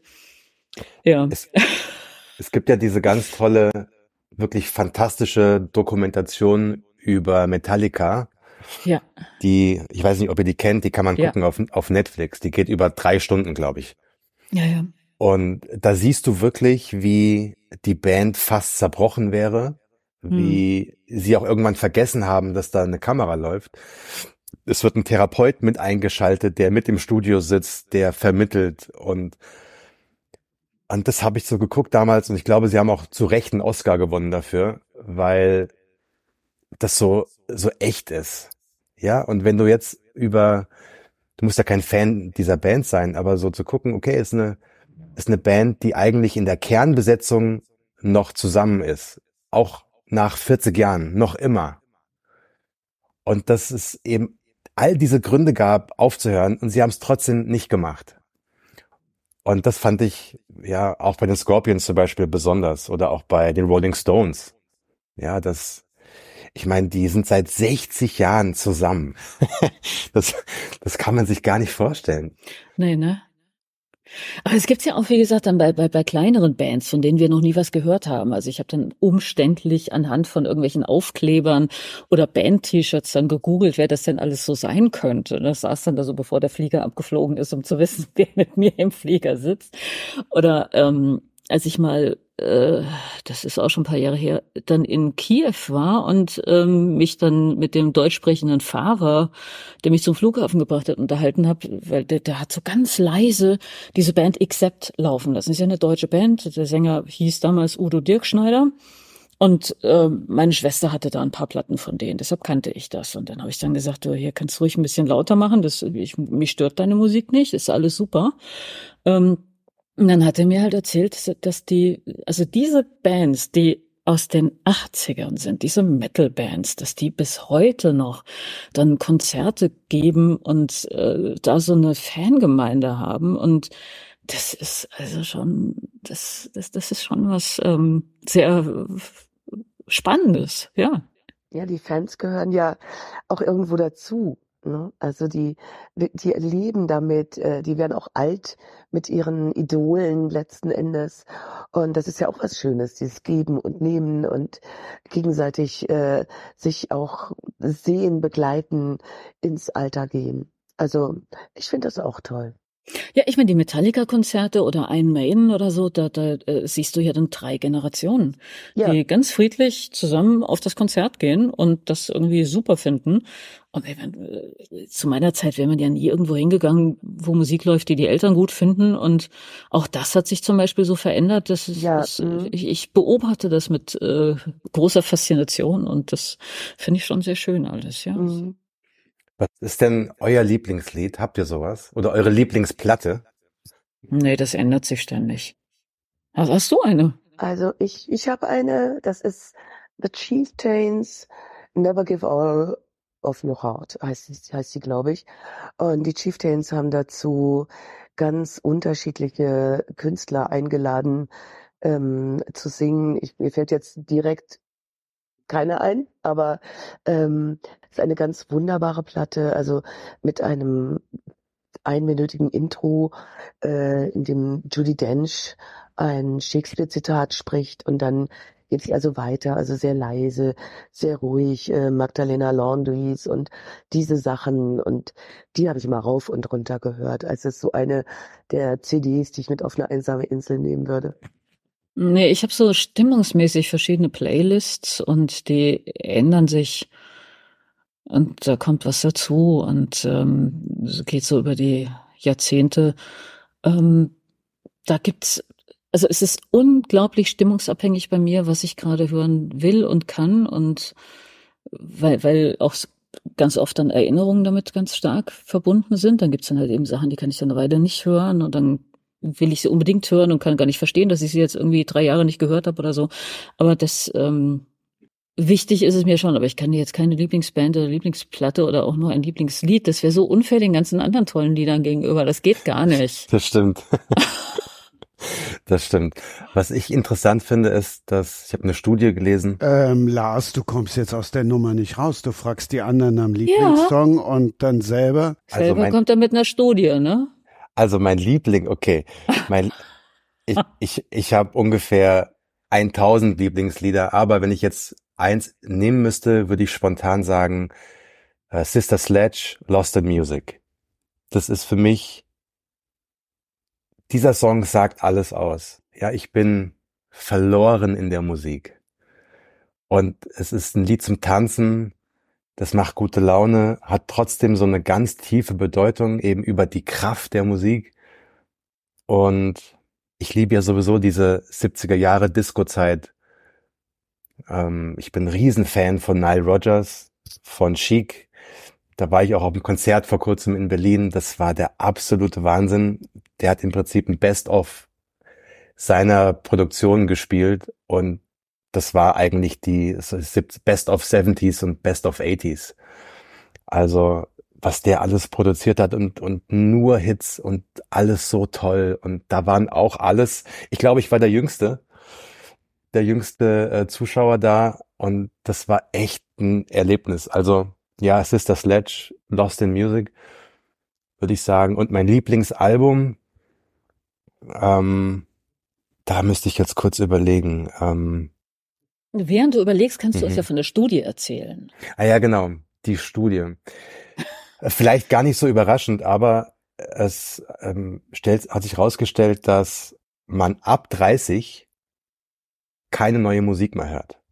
Also, dass du im Endeffekt, wenn du 30 geworden bist, mehr oder weniger und jetzt kein Musiknerd bist, der wirklich ganz gezielt äh, sich interessiert, aber wenn du jetzt ein ganz normaler Mensch bist, der einfach ähm, auch mit seiner Lieblingsmusik aufgewachsen bist, dass du aufhörst, neue Musik zu entdecken, dass du eigentlich nur noch auf das Alte zurückgreifst.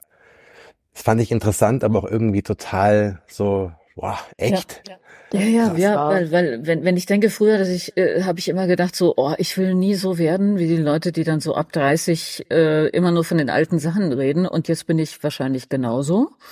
Und äh, gleichzeitig versuche ich immer noch nach neuen Sachen zu gucken, nur um dann zu merken, dass sich die neuen Sachen eigentlich gar nicht so sehr von den alten unterscheiden. Also wahrscheinlich habe ich dann so einen Stil gefunden und den bei behalten, aber tatsächlich äh, ruckel ich dann immer wieder auch zu den alten Sachen zurück. Es ist ein bisschen deprimierend leider, ja, ja. Aber ich versuche also, dagegen anzukämpfen. Ich muss da gegen diese Studie absolut widersprechen. Also ich bin auch jemand, der keine Musikstreaming-Dienste abonniert hat. Also wenn, dann kaufe ich mir tatsächlich noch eine CD, aber ich höre viel Radio und äh, gestern Abend auf dem Weg von Berlin hier raus, äh, Cisco 1, äh, habe ich wieder tolle Musik gehört von Father John Misty oder von Tori Amos und äh, oder auch Apache 207. Ähm, das sind so Sachen, die, die finde ich toll. Also die höre ich auch. Da bin ich auch total begeistert von. Ich finde, das ist absoluter Stillstand. Ich habe das noch nie verstanden, dass Menschen auf Partys gehen und immer dieselbe Musik hören. Immer dieselben Hits von damals das macht Spaß, das kann man einmal machen, aber äh, es ist einfach nicht meins. Also ich brauche auch immer was Neues, was dazukommt. Und äh, Christopher Mae zum Beispiel ist ein großer Star in Frankreich. Das ist der Wahnsinn gewesen. Da war ich in Paris auf dem Konzert äh, und ähm, das äh, zu erleben und zu sehen und wieder die jungen Leute auch mitgehen und begeistert sind, das ist was, was mich einfach sehr, sehr, ja, was ich schön finde. Ich gebe äh, Zoe dir unbedingt recht. Also es unterscheidet sich nicht so äh, viel von dem, was ich früher auch total gerne gehört habe. Ja. Ähm, aber äh, das Gefühl und die Musik und ähm, was transportiert wird, das ist immer wieder, sind das die Geschichten und äh, die großen Themen dieser Welt. Und wenn es gut gemacht ist, es packt mich aus jedem Jahrhundert letzten Endes. Und natürlich ja. auch neue Musik. Ich glaube, das A und O ist wirklich, ähm, dass man immer mal reinhört. Also ich äh, tue jetzt nochmal eine Lanze brechen für Radio 1 Soundcheck am Freitagabend.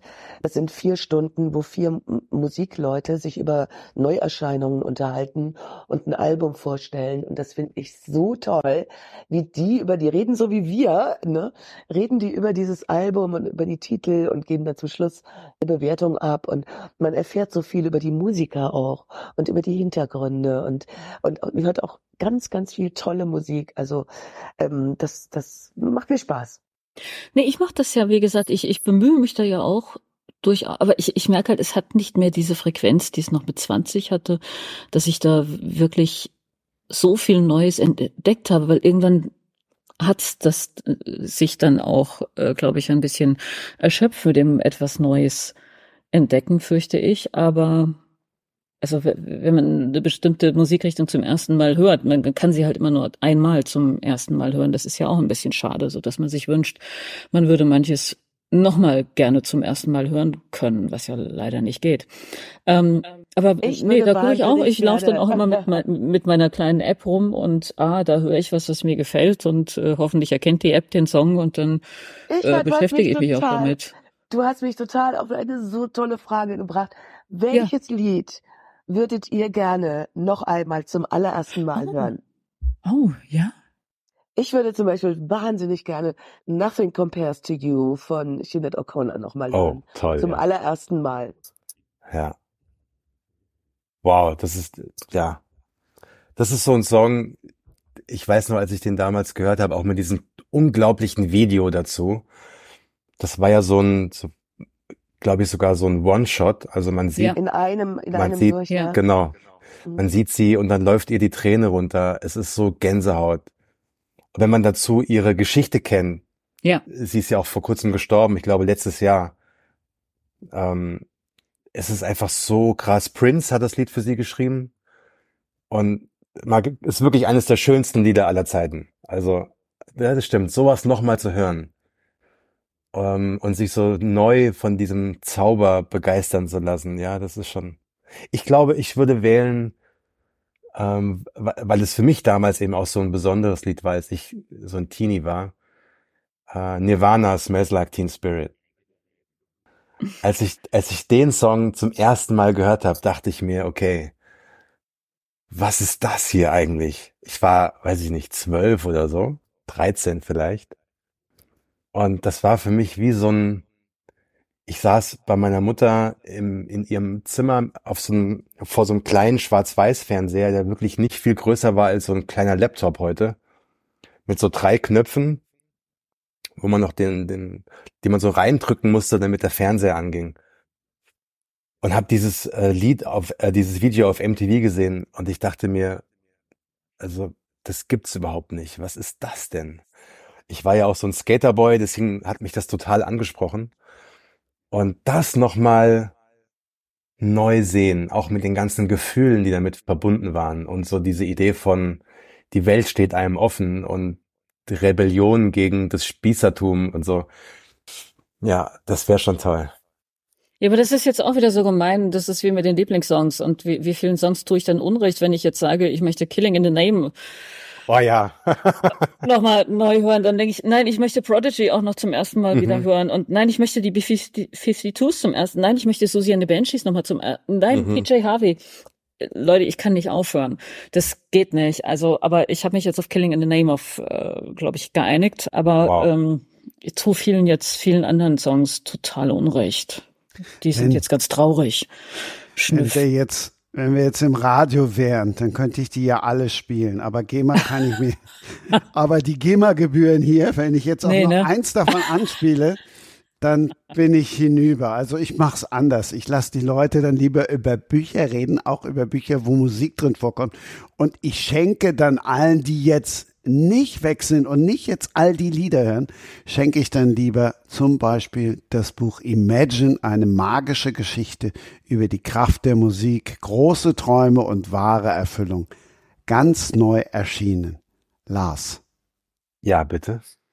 Jetzt, jetzt bist du dran. Jetzt lehnen wir uns zurück und hören dir zu, wie du das Buch singst, vorstellst. Pass auf, ich mach's anders. Ich, es gibt nämlich eine Playlist zu dem Buch und Ich werde jetzt die Playlist vorlesen und dann mal gucken, ob ihr ein Gefühl dafür kriegt, was das für ein Buch sein könnte. Es geht ganz schnell, weil die Songs führen im Prinzip durch das ganze Buch. Und die, die Songs werden im Buch auch gehört und die Protagonisten hangeln sich dann im Endeffekt durch die Geschichte von Song zu Song und ja, kommen am Ende zu einer Erkenntnis über ihr Leben. Also so geht's los. Ellie Golding, Your Song. Coverversion von Elton John. Rolling Stones, You Can't Always Get What You Want. Nirvana, Smells Like Teen Spirit, da haben wir es wieder. Gap Band, Early in the Morning. Sister Sledge, Lost in Music, aha. Chic, Everybody Dance. Daft Punk, Giorgio by Moroder. Michael Jackson, Man in the Mirror. Gangsta, Moment of Truth. Missy Elliott, The Rain.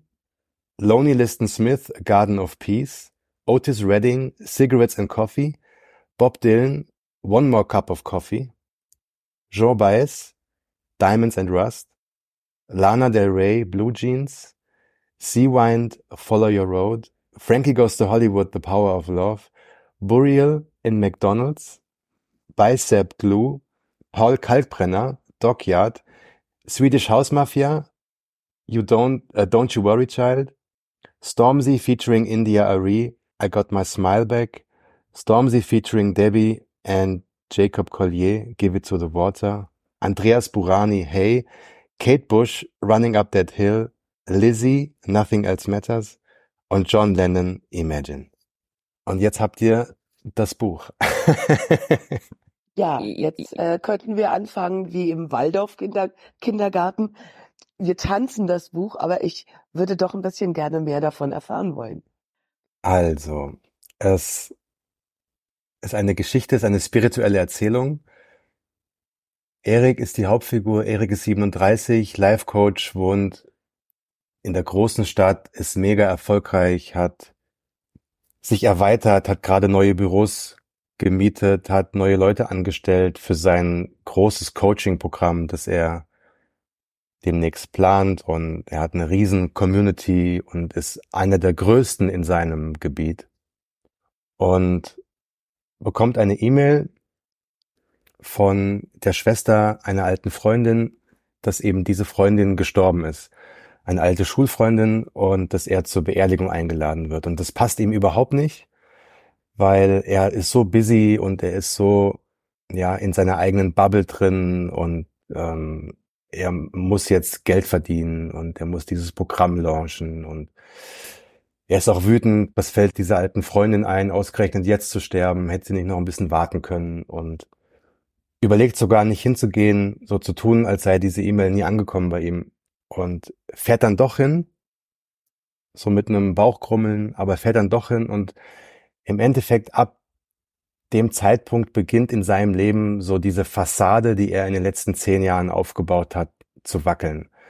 Durch all die Begegnungen, die er ab dem Zeitpunkt hat. Er fährt dann mit dem Zug ans andere Ende der, des Landes und trifft eine ältere Dame im Zug und sie stellt ihm dann ein paar Fragen auch übers Leben und er fühlt sich gleich angegriffen und landet dann irgendwann bei der Beerdigung und beobachtet die Menschen und fragt sich dann, was wäre eigentlich mit mir jetzt, wenn, wenn ich morgen sterben würde?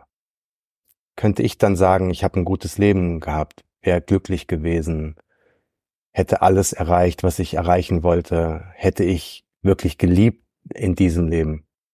Und all diese Fragen findet er total ätzend, weil die will er sich nicht stellen und er will so schnell wie möglich wieder zurück in, in die laute Stadt und ist dann auch wieder auf dem Rückweg im Zug und es kommt ein Schneesturm und der Zug kann nicht weiterfahren. Es ist kurz vor Weihnachten.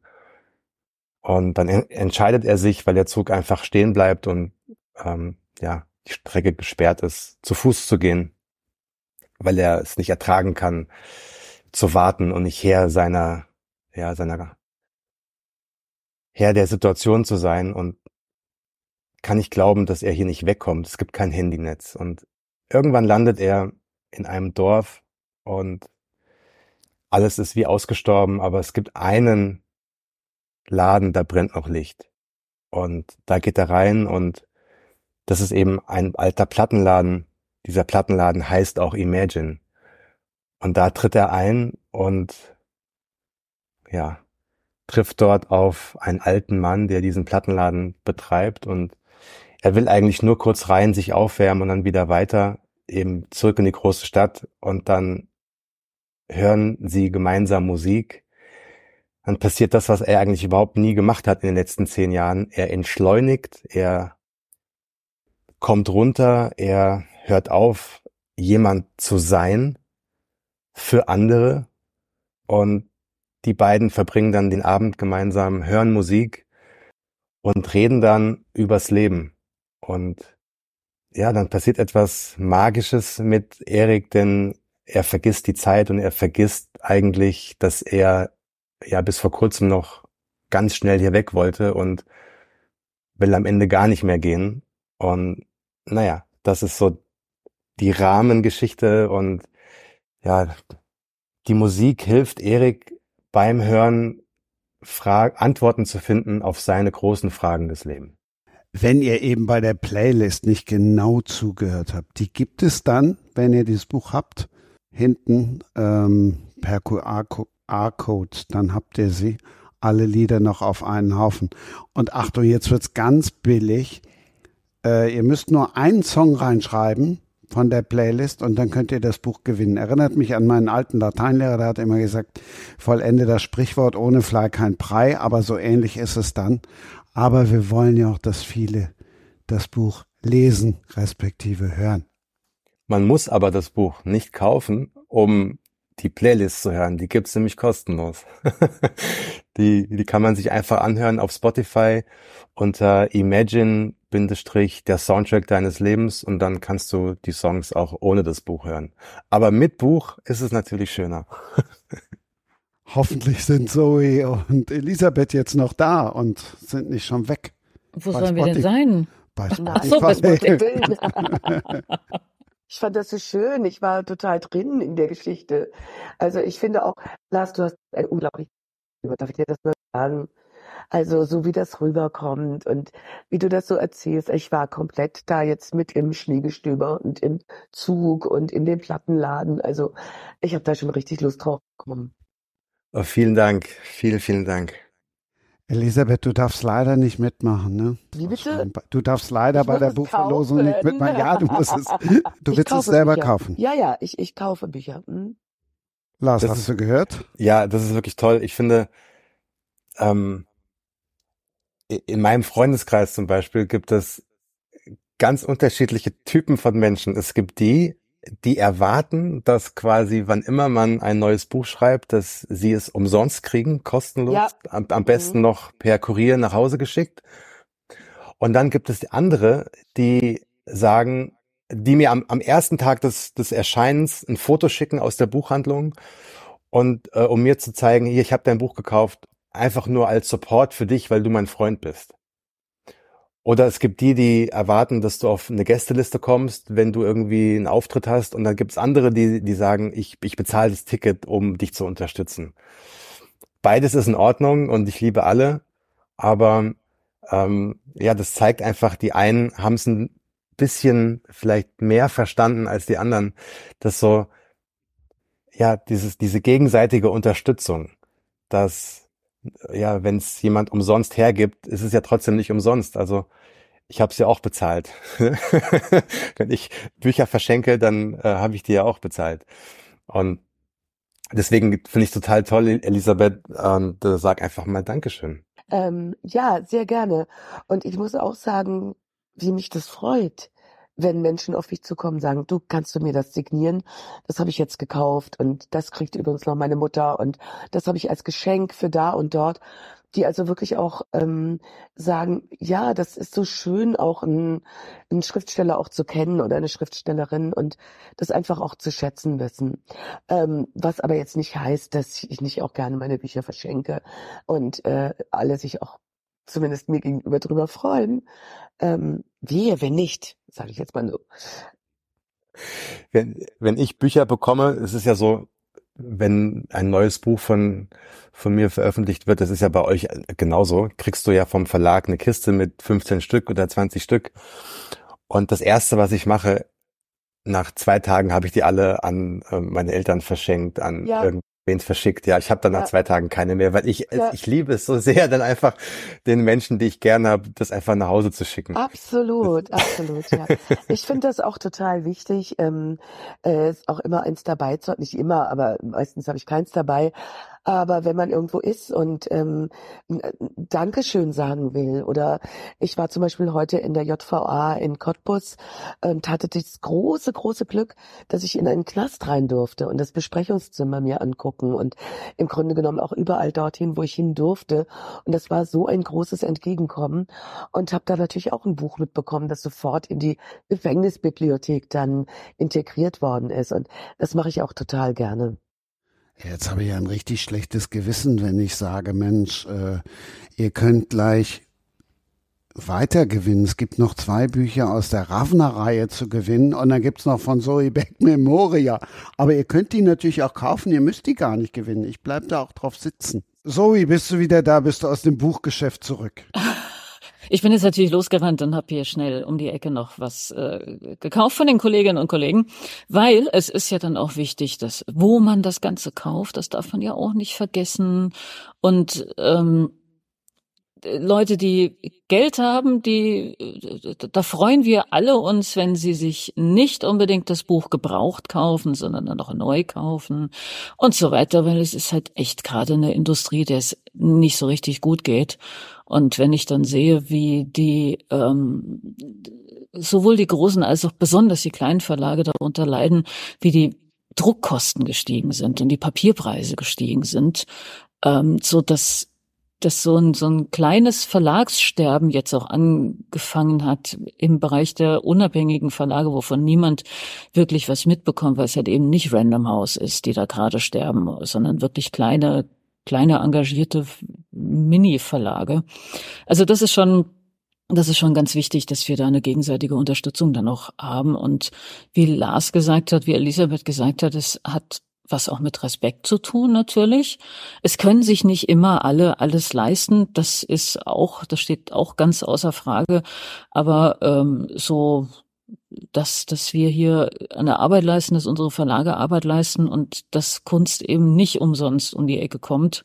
Und dass übrigens wir AutorInnen diejenigen sind, die am wenigsten Buch verdienen. Ähm, das schadet ja nichts, wenn wir das auch ab und zu mal sagen, oder? Also finde ich dann schon okay. Nein, ich finde sogar, man äh, soll es oft sagen. Aber natürlich so, dass man jetzt niemanden vor den Kopf stößt, um Gottes Willen. Keiner, der sich ein Buch aus dem Bücherschrank nimmt oder äh, gebraucht kauft, äh, bekommt von mir irgendwie äh, ein böses Wort, um Gottes Willen. Jeder, der liest, ist kostbar. Aber ich finde das ganz, ganz wichtig, was du gerade gesagt hast, Zoe, äh, darauf hinzuweisen, was gerade kleine, unabhängige Verlage leisten und was im Moment jeder spürt. Und es ist eben nicht nur die Butter oder das Klopapier oder äh, das Benzin, Benzin, was unendlich teuer geworden ist, sondern die Produktion von Büchern. Und äh, auch wenn man jetzt immer gerne so schimpft auf alles, was im Moment passiert, ähm, ich finde es toll und bin dir da sehr dankbar dafür, dass du genau darauf auch nochmal hingewiesen hast. Und ich möchte, wenn wir schon dabei sind, die tollen Buchhändler und Buchhändlerinnen nicht vergessen, die unabhängig sind, die die in Kleinstädten sitzen und seit Jahren teilweise Jahrzehnten ihren Laden am Laufen lassen, die manchmal super innovativ sind und die einfach alles dafür tun, damit ja es in ihrer Stadt noch diesen einen Buchladen gibt. Und deswegen auch natürlich kaufe ich auch manchmal aus Bequemlichkeit ähm, online bei einem großen Händler, aber wenn es geht, ja, geht zu euren Buchhändlern um die Ecke und bestellt das Buch da, egal welches es ist. Weil stellt euch einfach mal vor, es gäbe die alle nicht mehr. Das müssen, das vergessen wir nämlich immer. Wie sähe denn so eine Welt aus ohne Buchhändler, ohne Buchhändlerin, ohne diesen, ohne diese vielen kleinen Lädchen? Das sind doch genau die Läden, die so eine Stadt besonders machen, die eine Innenstadt ja noch am Leben halten. Die ganzen, es geht eben nicht nur, wir brauchen eben mehr als nur ein Café. Ja, wir brauchen auch so ja, deswegen kann ich immer nur sagen, supportet eure ähm, Local Book Dealers, geht dahin und sagt denen auch einfach mal Danke für eure Arbeit. Das tut denen so gut. Und was ich schon eigentlich schon immer mache, ist, dass ich ich äh, Lesungen mache, ähm, auch in kleinen Buchläden ohne Honorar, einfach nur, um zu sagen, hey, kommt dahin und ähm, ja und äh, und checkt erstmal, wie, wie toll und besonders Buchläden sind. Ja, was das für eine magische Energie da drin ist, so umgeben zu sein von 10.000 Büchern, wie toll das ist. Das darf einfach nicht sterben. So, fertig. Hast du ja auch recht. Nein, äh, das ist, das sind ja dann auch wirklich andere, ähm, nennen wir es doch einfach mal Algorithmen, die unabhängige Buchhandlungen dann auch haben. Die äh, haben dann nämlich nicht einen Zentraleinkauf, der äh, weitestgehend bestimmt, was jetzt wo in welchem Regal zu stehen hat, sondern die gestalten das ja tatsächlich dann alle noch selbst und haben da so die äh, Kundschaft, die sie sehr gut kennen, meistens auch äh, im Hinterkopf. Und es ist tatsächlich eine sehr, eine sehr andere Arbeit und häufig genug auch eine politische Arbeit, die dann ähm, dahinter steckt, oft genug auch eine soziale Arbeit. Also das sind schon der äh, Buchhandel, wie wir ihn hier haben, der ist ja auch fast unvergleichlich. Also die, die, die können ja das, was Amazon kann, können die ja schon lange, nämlich dass das Buch, du bestellst es und es ist am nächsten Tag da. Das kann der deutsche Buchhandel schon viel länger als Amazon das kann. Also das muss man auch mal noch mal sagen. Die sind ja so gut wie eine Apotheke quasi, was das angeht. Ah, okay, und? nee, vielleicht nicht am selben Tag, aber am nächsten Tag. Doch, ja, am nächsten Tag. Ähm, und was äh, gerade wo das Thema Magie von Buchhandlungen erwähnt wurde.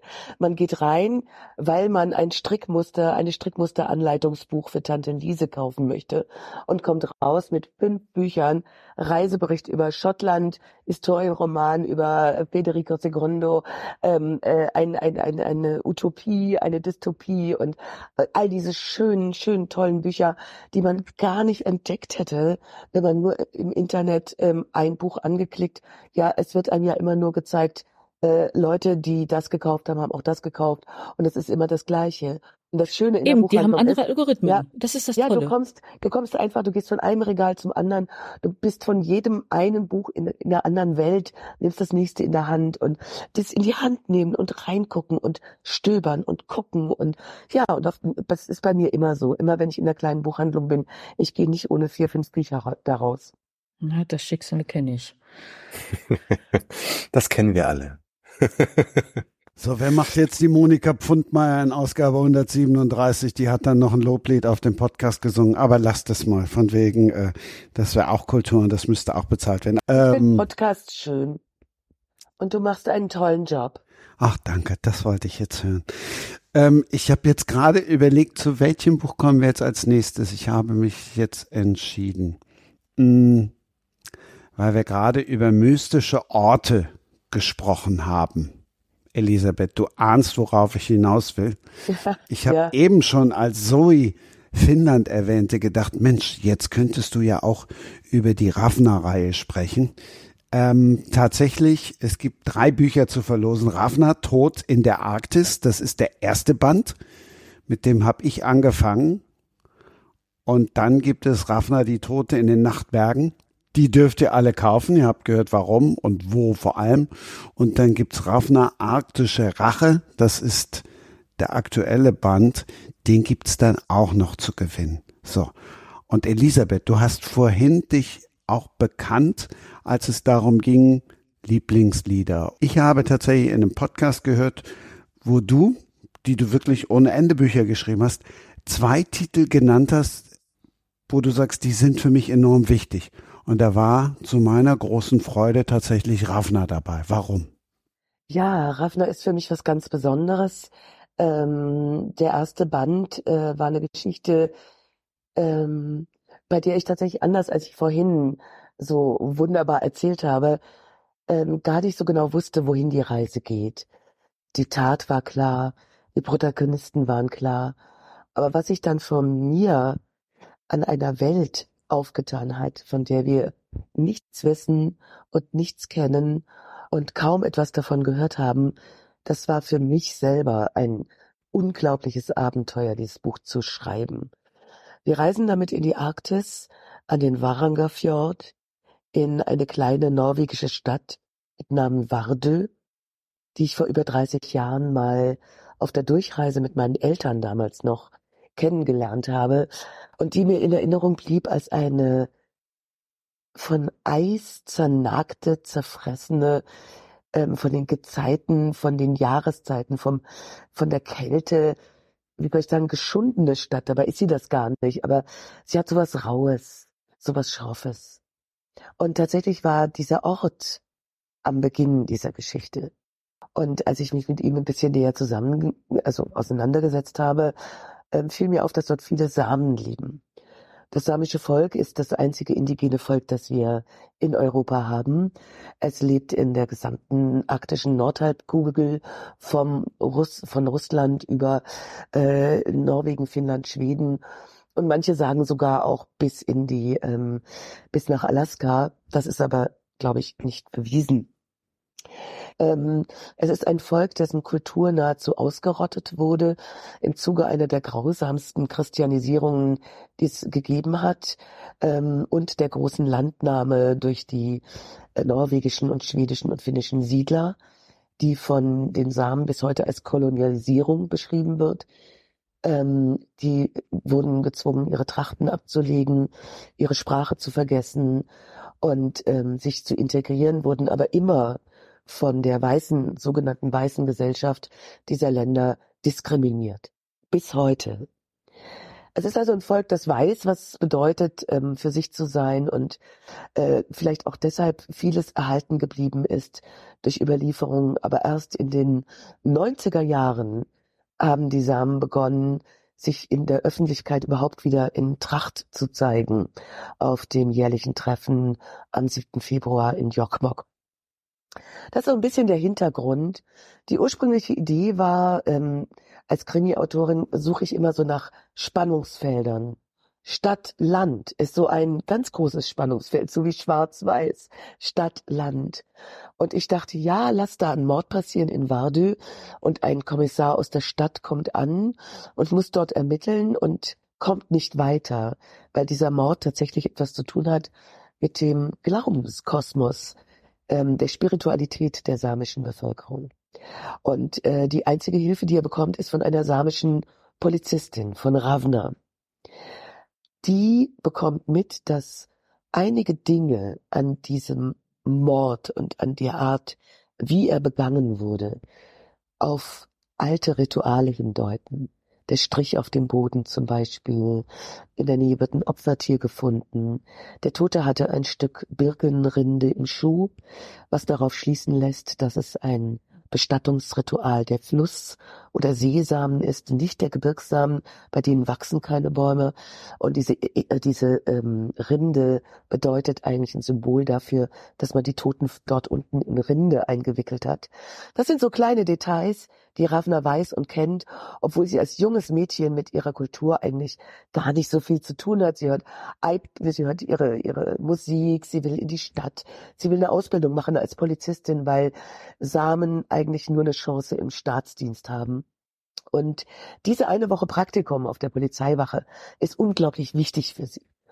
Und gleichzeitig ist sie hin und her gerissen. Zum einen ähm, ihr Status als Underdog, äh, wie sie sich unter diesen ganzen Norwegern behauptet. Und zum anderen diese, diese, ja, wie soll ich sagen, diese Erinnerungen an etwas, was sie mal kannte, aber total verschüttet hat.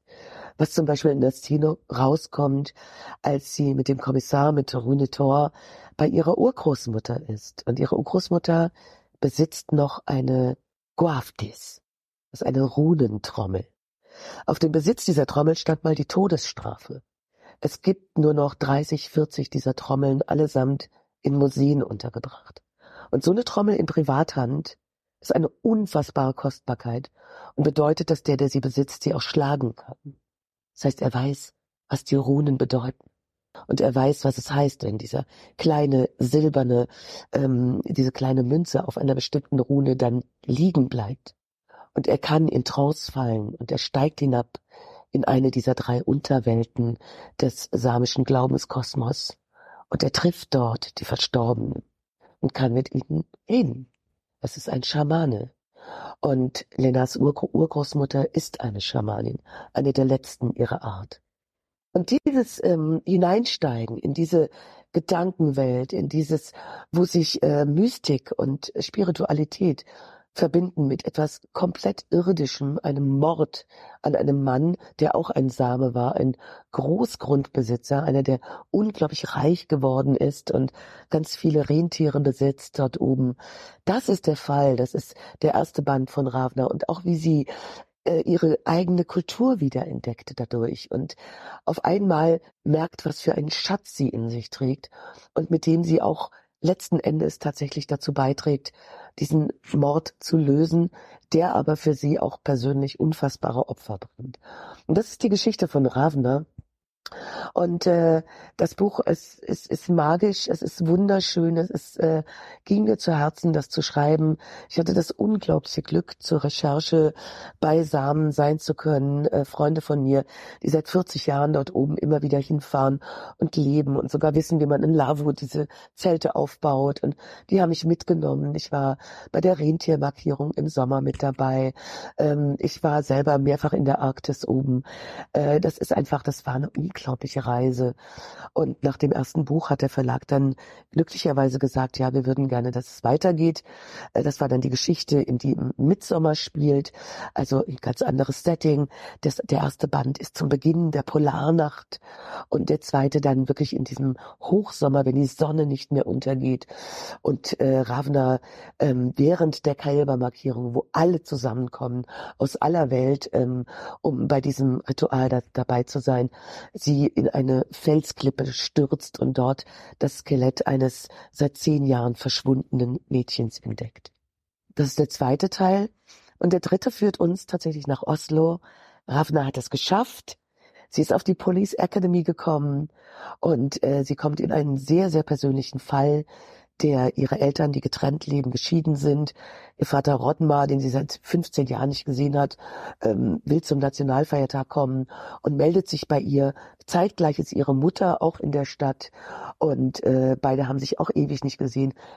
Ihre Mutter hasst ihren Vater bis auf die Pest und auf einmal steht ihre Mutter unter Mordverdacht und das Opfer ist ihr Vater der Vater stirbt nicht, um Gottes Willen. Also das kann ich äh, jetzt schon verraten, aber ähm, das ist ein, ein, ein, eine sehr persönliche Geschichte und ich hatte das große Glück, auch wirklich in Oslo an der Police Academy sein zu können und äh, dort auch mit den Leuten zu sprechen. Und es ist ein, ein wirklich unglaublich schönes und toughes und urbanes Buch geworden, das aber trotzdem seine Wurzeln tatsächlich wieder oben im Faragafil hat. Das ist Ravna.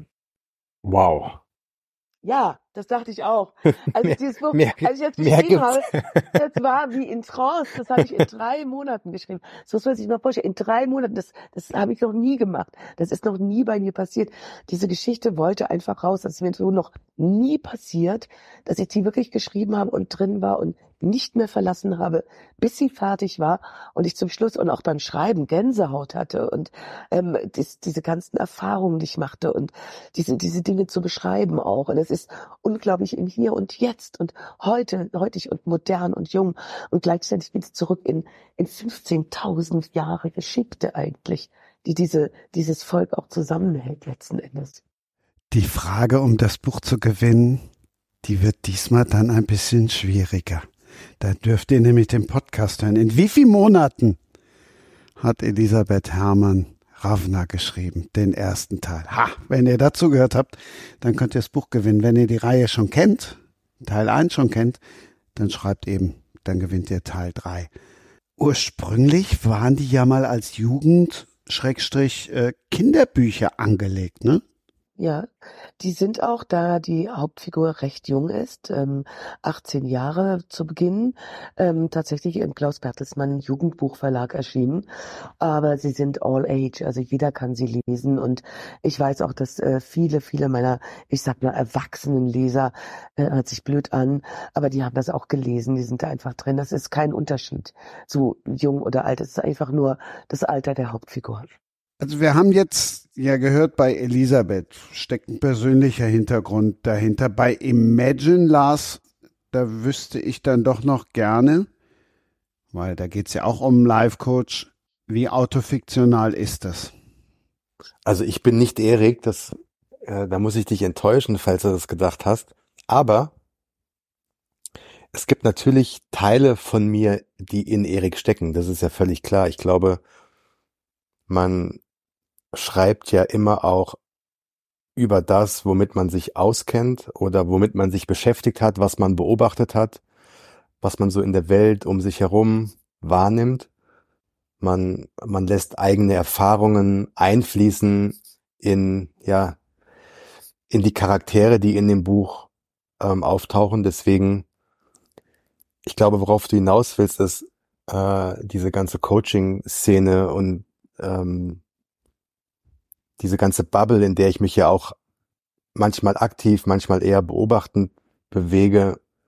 Also ich kann schon sagen, dass ich das, was ich in meiner Bubble wahrgenommen habe, das fließt da schon mit ein. Also Erik ist schon auch jemand, der, ähm, den man durchaus kritisieren kann. Ich wollte auf was ganz anderes hinaus. Ich wollte Ach darauf so. hinaus, ob Harriet vielleicht ein bisschen was von Zoe hat, von wegen, dass sie auch mal vor einer großen Karriere als Konzertpianistin stand, weil sie ja mit drei angefangen hat, Klavier zu spielen. Und dann, dass dann eine Handoperation den großen Traum zerstört hat. Du machst es aber auch kompliziert. Also ich meine, das ist natürlich auch die erste Frage, die ich Lars am liebsten gestellt hätte. So Moment, wieso macht denn deine Hauptfigur hauptberuflich dasselbe wie du? Nein, das ist ähm, äh, kann ich mich jetzt auch nur anschließen. Es hat natürlich dann auch mit Dingen zu tun, mit denen man sich selbst auskennt. Und das hat jetzt, das ist bei mir dann das Setting. Sicherlich, da kommt Frankfurt vor und da kommt München vor. Das sind ähm, beide Städte, die ich kenne, gut kenne, seit Jahrzehnten.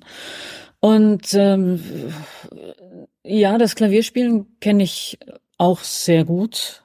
Und man sagte mir, man merke an den Passagen, wo es irgendwie um das Klavier als Instrument geht oder um das Spielen an sich geht, ähm, dass man das, weiß ich jetzt nicht, ob das jetzt Projektion ist oder ob es wirklich so ist, ähm, aber offenbar scheint man es zu merken.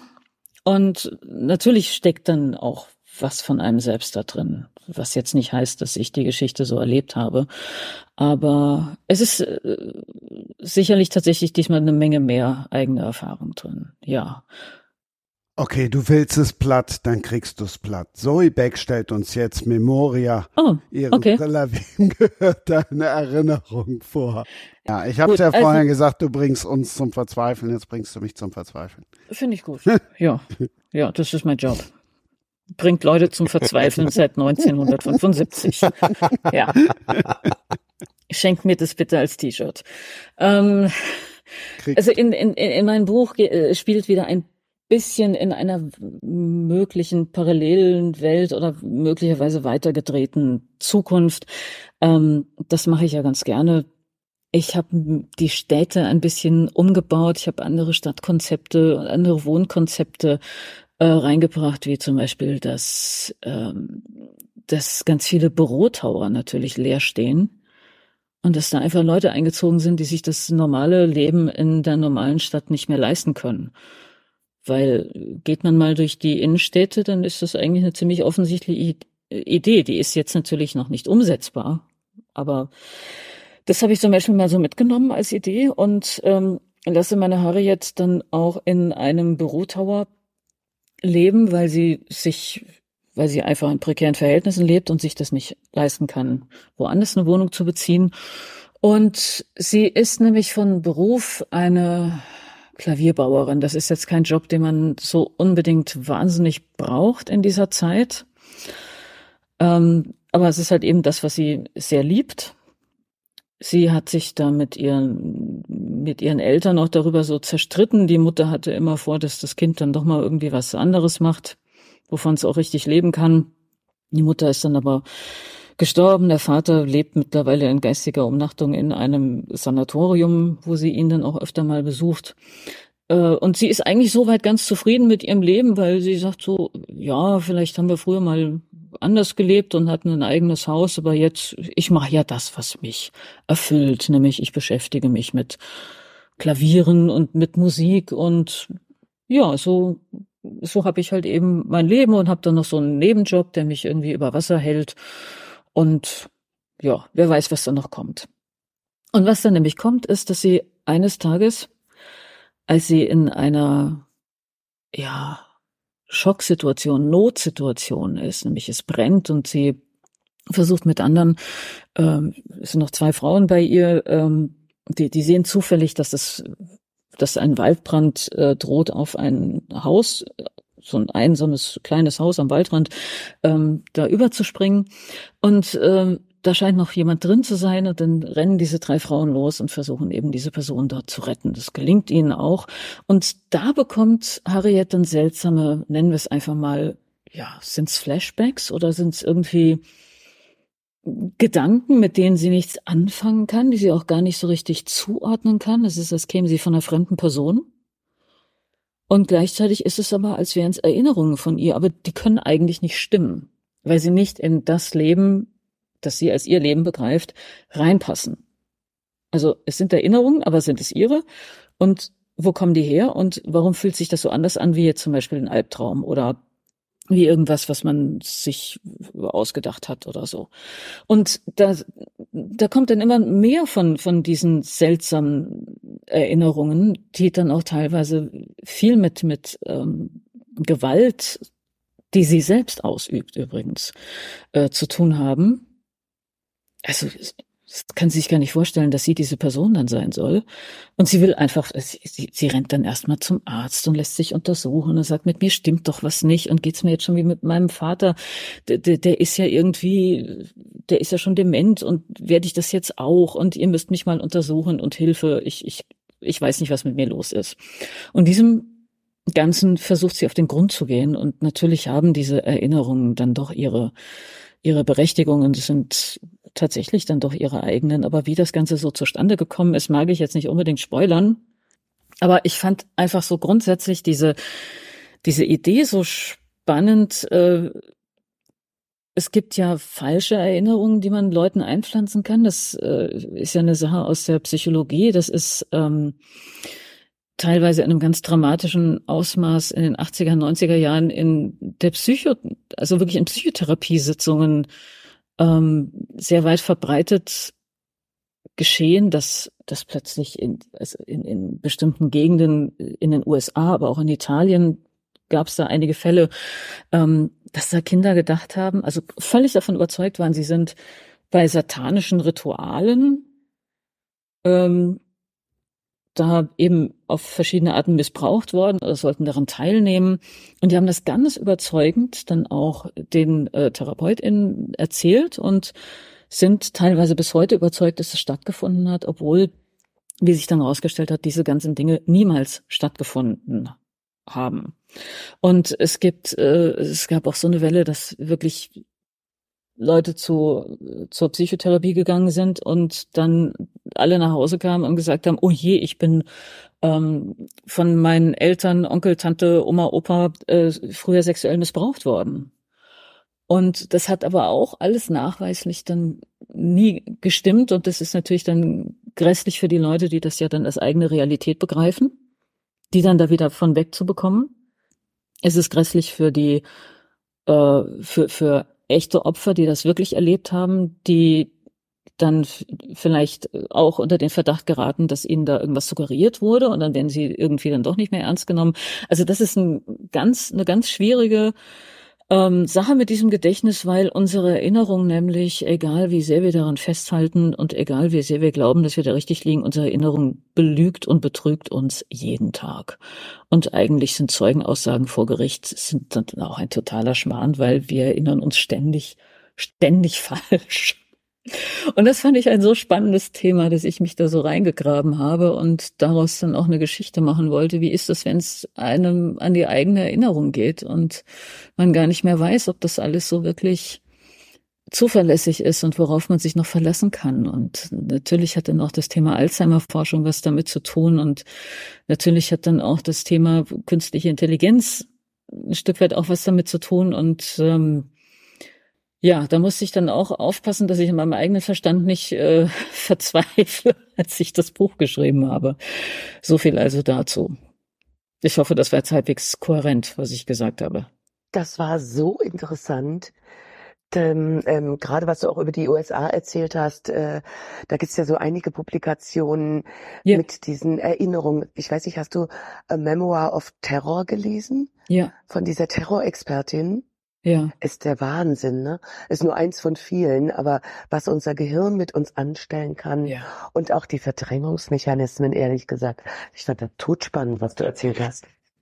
Das ist so ein riesiges Thema und ich hatte dann auch noch das, ähm, das Glück, dass ich dann zwischendurch eine Lesung hatte bei ähm, Mitgliedern einer äh, Vereinigung für, für RechtspsychologInnen und dass ich da auch wirklich mit den, äh, vor allen Dingen waren es Frauen, darüber sprechen konnte, also wie, wie erleben die das denn so vor Gericht? Und wie, wie sind Zeugenaussagen, wie sind Opferaussagen und so weiter, wie ist das alles zu bewerten? Und was gibt es da alles für wirklich krasse Geschichten. Ähm, das hat mich äh, tief beeindruckt und natürlich auch nochmal, das verunsichert einen tatsächlich, also im eigenen täglichen Leben verunsichert es einen total weil man sich dann selber nicht mehr über den Weg traut, wenn man sagt, aber ich habe doch gestern, habe ich das wirklich gestern? War das gestern?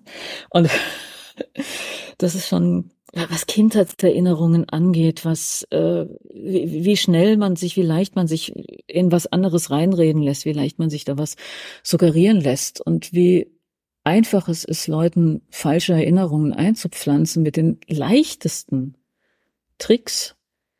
Äh, Das, das ist schon, das ist schon wirklich, das ist unheimlich. Und für mich ist es wirklich eines der unheimlichsten Dinge, wenn man sich auf den eigenen Kopf und auf den eigenen Verstand nicht mehr so hundertprozentig verlassen kann. Weil ich glaube, das ist auch eine meiner größten Ängste im Leben. Auf der anderen Seite ist es doch auch wahnsinnig, ähm, ja, wohltuend ist vielleicht das falsche Wort, aber mir fällt jetzt kein anderes ein, wenn man weiß, dass das Gehirn, um einen zu schützen, ganz viel auch einfach wegpackt. Und so tief wegpackt, dass man sich bewusst nicht mehr daran erinnert.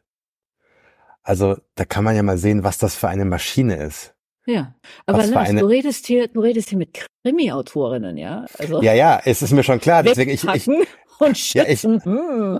ja, ich, ich, ich höre ja die ganze Zeit total begeistert zu, weil, weil ihr ja in einem Genre unterwegs seid, was ich mir persönlich nie zutrauen würde. Also das ist ja so hochkomplex und so, ja, so, so, so detailverliebt und das, das muss ja auch alles Sinn ergeben und es muss spannend bleiben und du darfst die Leute nicht verlieren auf dem Weg in der Erzählung und das, es muss ja auch inhaltlich alles schon auch stimmen, mehr oder weniger natürlich, aber ja, deswegen, ich bin, ich habe totale Hochachtung für euch beiden. Ähm, es ist wirklich Wahnsinn und ich habe euch beiden so gern zugehört und ich habe mir so gedacht, Wahnsinn. Also so echt Hut ab vor dem, was ihr da schreibt. Also es ist echt ganz großes Kino. Dankeschön. Dankeschön. Ich muss aber auch sagen, ich bewundere auch jeden, der einen epischen Roman schreiben kann. Also das ist, äh, für mich war damals Kriminalroman die Wahl der Mittel bei der Wahl der Waffen, äh, äh, als es um mein erstes Buch ging, weil ich dachte, das ist am einfachsten. Du hast einen Mord und hinterher muss man wissen, wer ihn begangen hat. Bam, und so gehst du durch das Buch durch. Und äh, ist natürlich ein bisschen anders, das stimmt. Aber jeder, der ein Buch anfängt und zu Ende bringt, verdient allerhöchsten Respekt. Absolut. Aber das ist ganz lustig, das höre ich so oft, dass Leute sagen, ja, da wollte ich was schreiben und dann habe ich mir das nicht so richtig zugetraut und dann da, dachte ich, ich fange mal mit einem Krimi an und da kriege ich dann schon irgendwie so leichte Schnappatmung. dann sagen die Leute dann aber so, und dann habe ich gemerkt, es ist doch nicht so leicht und dann atme ich dann wieder normal. Ja. Also das, was ja so scheinbar einfach ist, ist in Ja. Wahrheit ja mit Abstand das Schwerste. Ja. Es gibt ja auch so einen schönen Satz aus dem Englischen, ähm, to make it look easy is the hardest thing. Ja. Ja, also so, wenn etwas scheinbar ganz normal und ganz so unaufgeregt daherkommt, ja, das ist ganz schön viel Arbeit, damit es so einfach daherkommt. Mhm. Und ja, beim Krimi, es ist so, das ist die Königsdisziplin einfach. Weiß ich nicht, aber Gut. ich, ich glaube, dass ähm, Unterhaltungsliteratur oder das, was dann immer so herablassend als Unterhaltungsliteratur bezeichnet wird, dass es eben nämlich diese Herablassung in egal welchem Subgenre nicht verdient hat. weil gute Unterhaltung zu schreiben, gut zu unterhalten, ob nur im Liebesroman oder äh, im historischen oder was weiß ich, es ist nicht einfach. Es ist nicht einfach. Aber das Schöne ist, nichts ist einfach. Also so, wenn, wenn jemand noch nie gekocht hat und dann sagst du diesem Menschen, äh, hier hast du ein paar Zutaten, zauber mal ein Abendessen für zehn Personen, das ist alles andere als einfach. das, und äh, ich, ich glaube, so man, man soll einfach oder man muss einfach herausfinden, was macht einem selbst Spaß.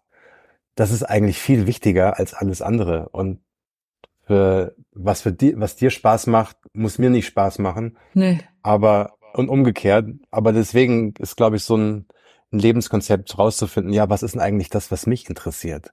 Und wenn Richtig. du wenn Mhm. du ähm, historische Romane selbst gerne liest, ja, dann ist das eben das Thema. Ja, dann schreib einen historischen Roman.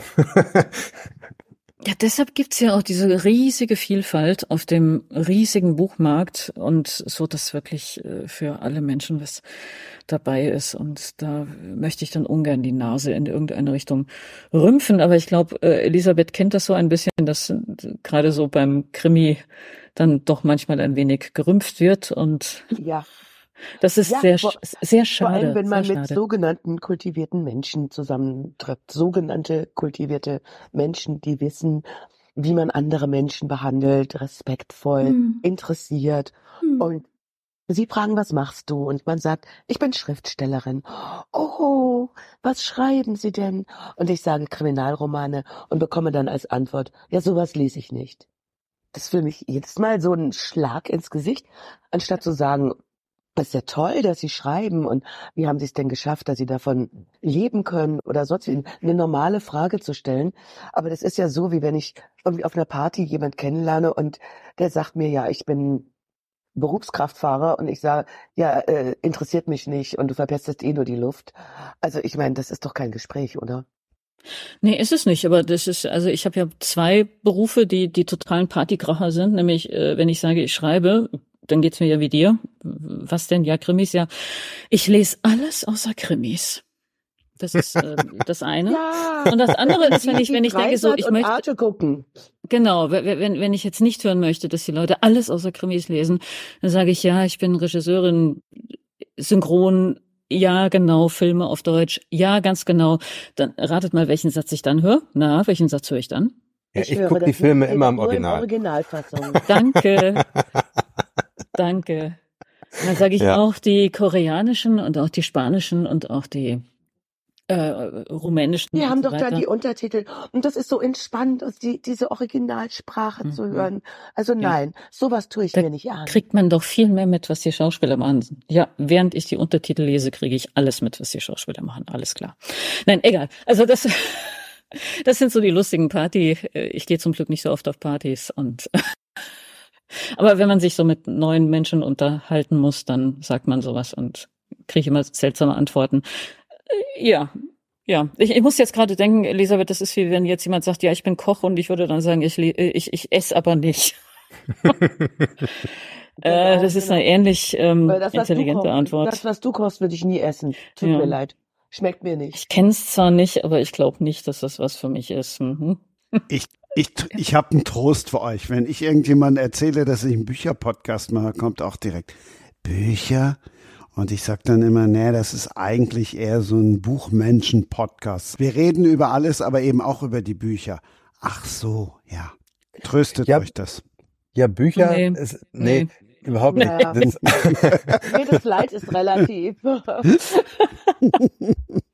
ich ich, ich frage mich ja, ähm, warum es bei uns so, ja, warum Bücher, weil es ist ja so ein großer Markt am Ende, wenn man das mal vergleicht mit anderen, mit anderen Dingen, warum das so uncool ist. Also warum wir es verpasst haben als Gesellschaft, dass die Kinder irgendwie keine Bücher mehr lesen oder weniger Bücher mehr lesen.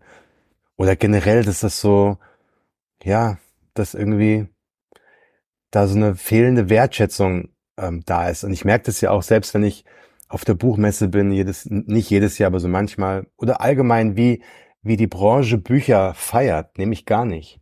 Also so in der Musik gibt es die goldene Schallplatte.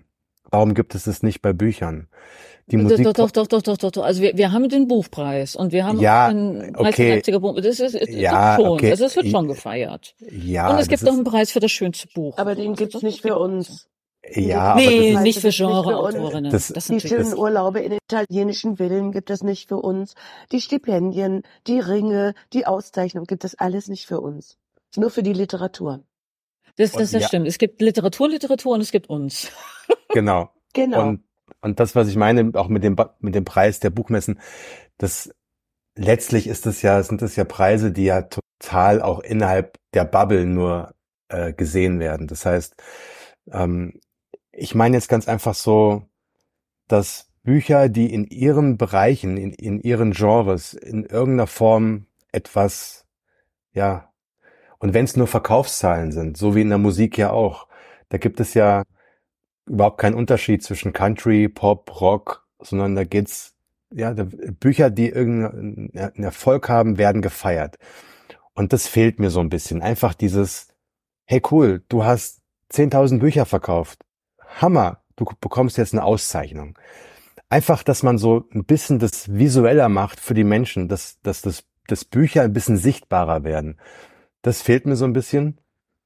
Und äh, deswegen habe ich mal irgendwann, äh, hab, ja, ich habe bei meinem Verlag mal nachgefragt, als ich das einmal geschafft habe bei einem Buch, ähm, das ich selbst geschrieben hatte. Und ja, warum wir eigentlich nicht mal irgendwie eine Feier machen oder warum wir nicht irgendwie mal so eine, ja, eine Auszeichnung machen. Und dann kam die Antwort, ah ja, ist ja eine gute Frage, aber ich, wir wissen eigentlich auch nicht, warum wir uns da so wenig selbst auf die Schulter klopfen. Also, ich finde es gut, ja, wenn, wenn jemand irgendwie einen Erfolg gefeiert hat oder einen Erfolg hat mit einem Buch, ja, zeigt's doch der Welt. Vielleicht, weil es so eine stille Sache dann auch ist. Also man schreibt das relativ allein. Es stimmt dann zwar hinten raus nicht, aber äh, ein Großteil passiert allein. Die Leute lesen es allein, vielleicht manchmal in so kleinen Buchclubs oder so, aber es ist alles so ein, so ein, vielleicht ist es eine insgesamt ruhigere Sache.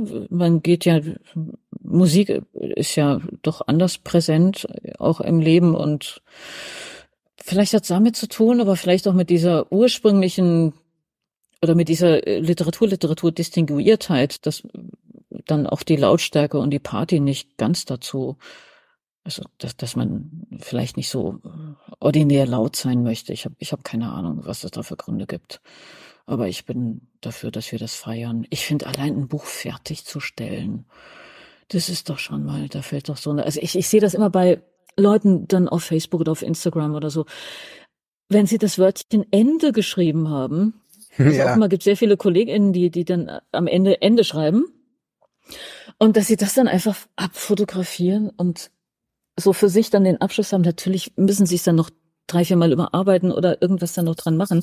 Aber einfach mal so dieses, ich habe jetzt die Masse geschafft, geschaffen und ich bin jetzt hier einfach einmal durcherzählt und jetzt kann ich erstmal aufatmen, so. Oh.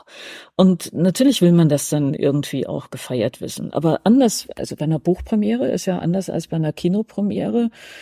Eine Buchpremiere, die spürst du ja jetzt nicht so. Also du kannst vielleicht eine Lesung machen und dann sind da ein paar Leute, aber Kinopremiere, da hast du am nächsten Tag dann die Zahlen, wie viele Leute da waren oder im Fernsehen läuft was und dann hast du die Einschaltquoten oder so und es geht auch um ganz andere Massen, die sich das angucken. Und es geht auch um ganz andere Geldbeträge. Ja, und was noch dazu kommt, die Protagonisten selbst. Ähm, Musiker zum Beispiel, Musikerinnen, die sind durch, entschuldigt die Wortwahl, die sind durch ein Stahlbad gegangen, bis die mal oben auf einer Bühne stehen und tausend, fünftausend, zehntausend Leute ihnen zujubeln, bis die ihren ersten Auftritt haben, bis ihr erstes TikTok-Video durch die Decke geht sind die wirklich durch eine Mühle gegangen, was Auftritt betrifft, was Performance betrifft, was Produktion, was Aufmöbeln ihres ganzen, ihres ganzen, ihre Lieder, ihres Aussehens betrifft. Das haben wir alles nicht. Also wir sind einfach so, wie wir sind. Und das ist ähm, verglichen mit dem, was wir so am roten Teppich oder die Met Gala sehen, ist das nicht sexy. Ich bin auch sehr dafür, Bücher schreiben sexy zu machen, aber ähm, diese großen riesigen Sachen wie äh, Friedenskirche in Frankfurt und äh, Buchpreise und sonst, das, das, das wird ja nicht übertragen. Also, und wer einmal Klagenfurt im Fernsehen verfolgt hat, der weiß, dass es eben auch nicht an eine Netflix-Kracher-Serie ranreicht. Ähm, ich denke trotzdem, dass du absolut recht hast, Lars. Wir müssten uns mehr feiern. Wir müssten Erfolge mehr feiern. Die kleinen, die großen, die mittleren. Ähm, aber wir müssten auch Buchhandlungen feiern, auch kleine Verlage feiern. Alle, die das irgendwie, wir müssten einfach mehr ja, wie soll ich sagen, Chingdarasabum da reinbringen. Ich finde, es müssen doch auch die Autoren und Autorinnen, die müssen doch viel präsenter sein. Ich möchte doch, und das ist zum Beispiel der Ansatz, den ich in meinem Podcast verfolge, ich möchte doch tatsächlich die Buchmenschen, den Mensch hinterm Buch, den möchte ich doch kennenlernen, den möchte Warum? ich den Leuten näher bringen. Warum? Warum willst du uns entzaubern? Ich möchte euch, nein, ich möchte euch ja gar nicht entzaubern, ganz das Gegenteil all das, was du erzählt hast, das macht dich doch viel nahbarer und das nimmt die Leute doch viel mehr mit. Ich finde das spannend, wenn ich weiß, Mensch, ach, das hat den jetzt zu dem Buch gebracht oder, oder das steckt dahinter oder der oder die Autorin steckt dahinter oder die fährt mit ihrem Kind mal eben nach Rumänien, um Leiharbeiter zu besuchen. Das finde ich spannend. Es ist das eine ist Branche, richtig, in ja. der wahnsinnig wenig Geld im Vergleich dann auch unterwegs ist. Und ich meine damit jetzt beispielsweise auch die staatliche Unterstützung. Es gibt ja durchaus Fördertöpfe, kulturelle Fördertöpfe. Und klar, wenn schlechte Zeiten sind, wird das erstes an den kulturellen Fördertöpfen gespart. Aber wenn ich dann mal so äh, Zahlen sehe, was wird jetzt zum Beispiel ausgegeben für ein Musikfestival? Und das ist dann teilweise für ein an drei Tagen stattfindendes Festival irgendwo in Deutschland ähm, mehr als für die gesamte Buchbranche zur Förderung von einer vielfältigen literarischen Landschaft ausgegeben. Also das, das, das finde ich so im Verhältnis ganz interessant im negativen Sinne, dass äh, dass man offenbar da nicht so gerne Geld für ausgibt, während hingegen für ähm, andere Formen der Unterhaltung und der Kultur viel mehr Millionen dann doch da ausgegeben werden können und man, man möchte das ja auch tun. Äh, ich habe dann mal nachgefragt bei entsprechenden Behörden und äh, habe dann tatsächlich von einer Person, die nicht ganz ranghoch ist, ich, ich mogel mich die ganze Zeit um die Ministerien und um Namen und sowas rum, ihr merkt es schon, ähm, dann gesagt bekommen, naja, ihr seid halt nicht so laut wie zum Beispiel die Musikindustrie und dann stehst du dann auch erstmal da und so, oh, ey, Entschuldigung, wir sind halt die Buchbranche. Aber ihr braucht uns doch auch. Also das kann doch jetzt alles nicht wahr sein. Also da, da ist so ähm, wenig Unterstützungs- und Förderwillen oder zu wenig dann leider noch da. Da, da könnte ich jetzt auch sehr ins Detail gehen und sehr politisch werden, was ja. ich jetzt eigentlich nicht möchte. Auch Aber es, es geht einfach um ganz andere Gelder, äh, um ganz andere Summen leider.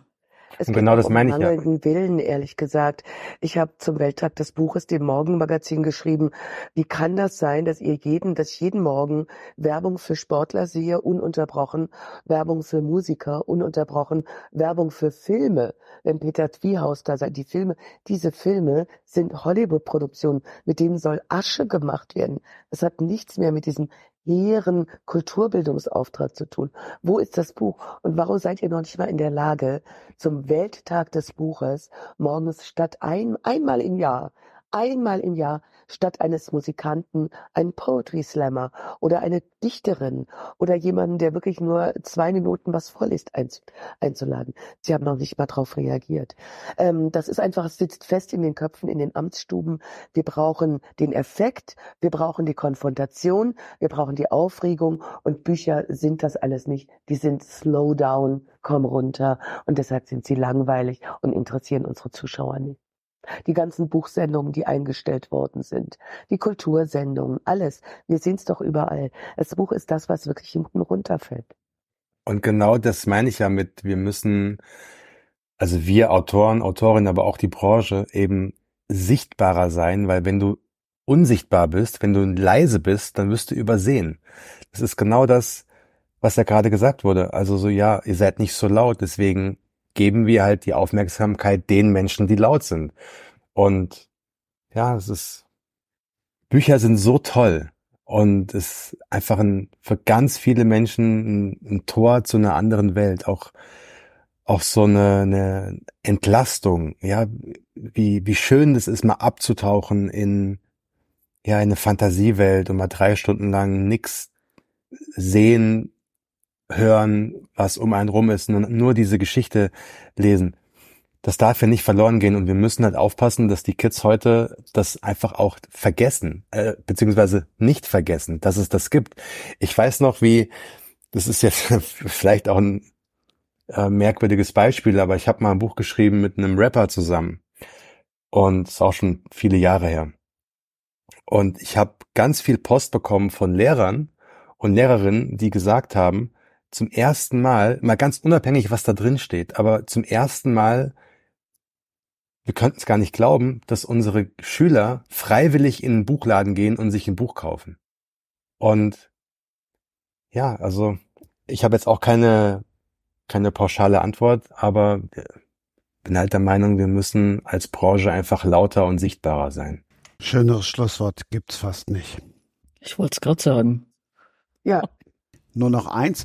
Auch das Buch von Zoe Beck könnt ihr gewinnen, Memoria. Und auch da schreibt einfach, ihr wollt das Buch gewinnen und welches Instrument spielt eine große Rolle. Seid laut, macht laut und Ja. ich sage ganz laut und ganz dick Dankeschön. Und wenn die anderen noch so viele Büchersendungen einstellen, ich mache weiter, immer weiter, immer weiter.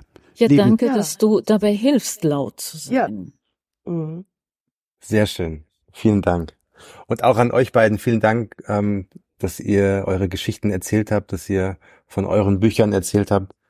Ich bin ganz gespannt. Danke ja, dir für die auch. Playlist Mhm. Ja. und Elisabeth für das Verzaubern. ja, ihr seid alle großartig. Also wir müssen da wirklich vielleicht ein bisschen selbstbewusster auftreten. Yes. Und Elisabeth, noch ein großes Dankeschön. Man hat so ein bisschen gehört. Trotz Erkältung hat sie mit uns zusammen die zwei Stunden einmal mehr gerissen. Dankeschön. In der nächsten Ausgabe geht es übrigens schon wieder um Musik. Daniel Speck, Yoga Town und die Beatles, Andreas Altmann, Morning Has Broken. Also es geht auch da wieder musikalisch zu. Das war Sprenger spricht. Autor Insights.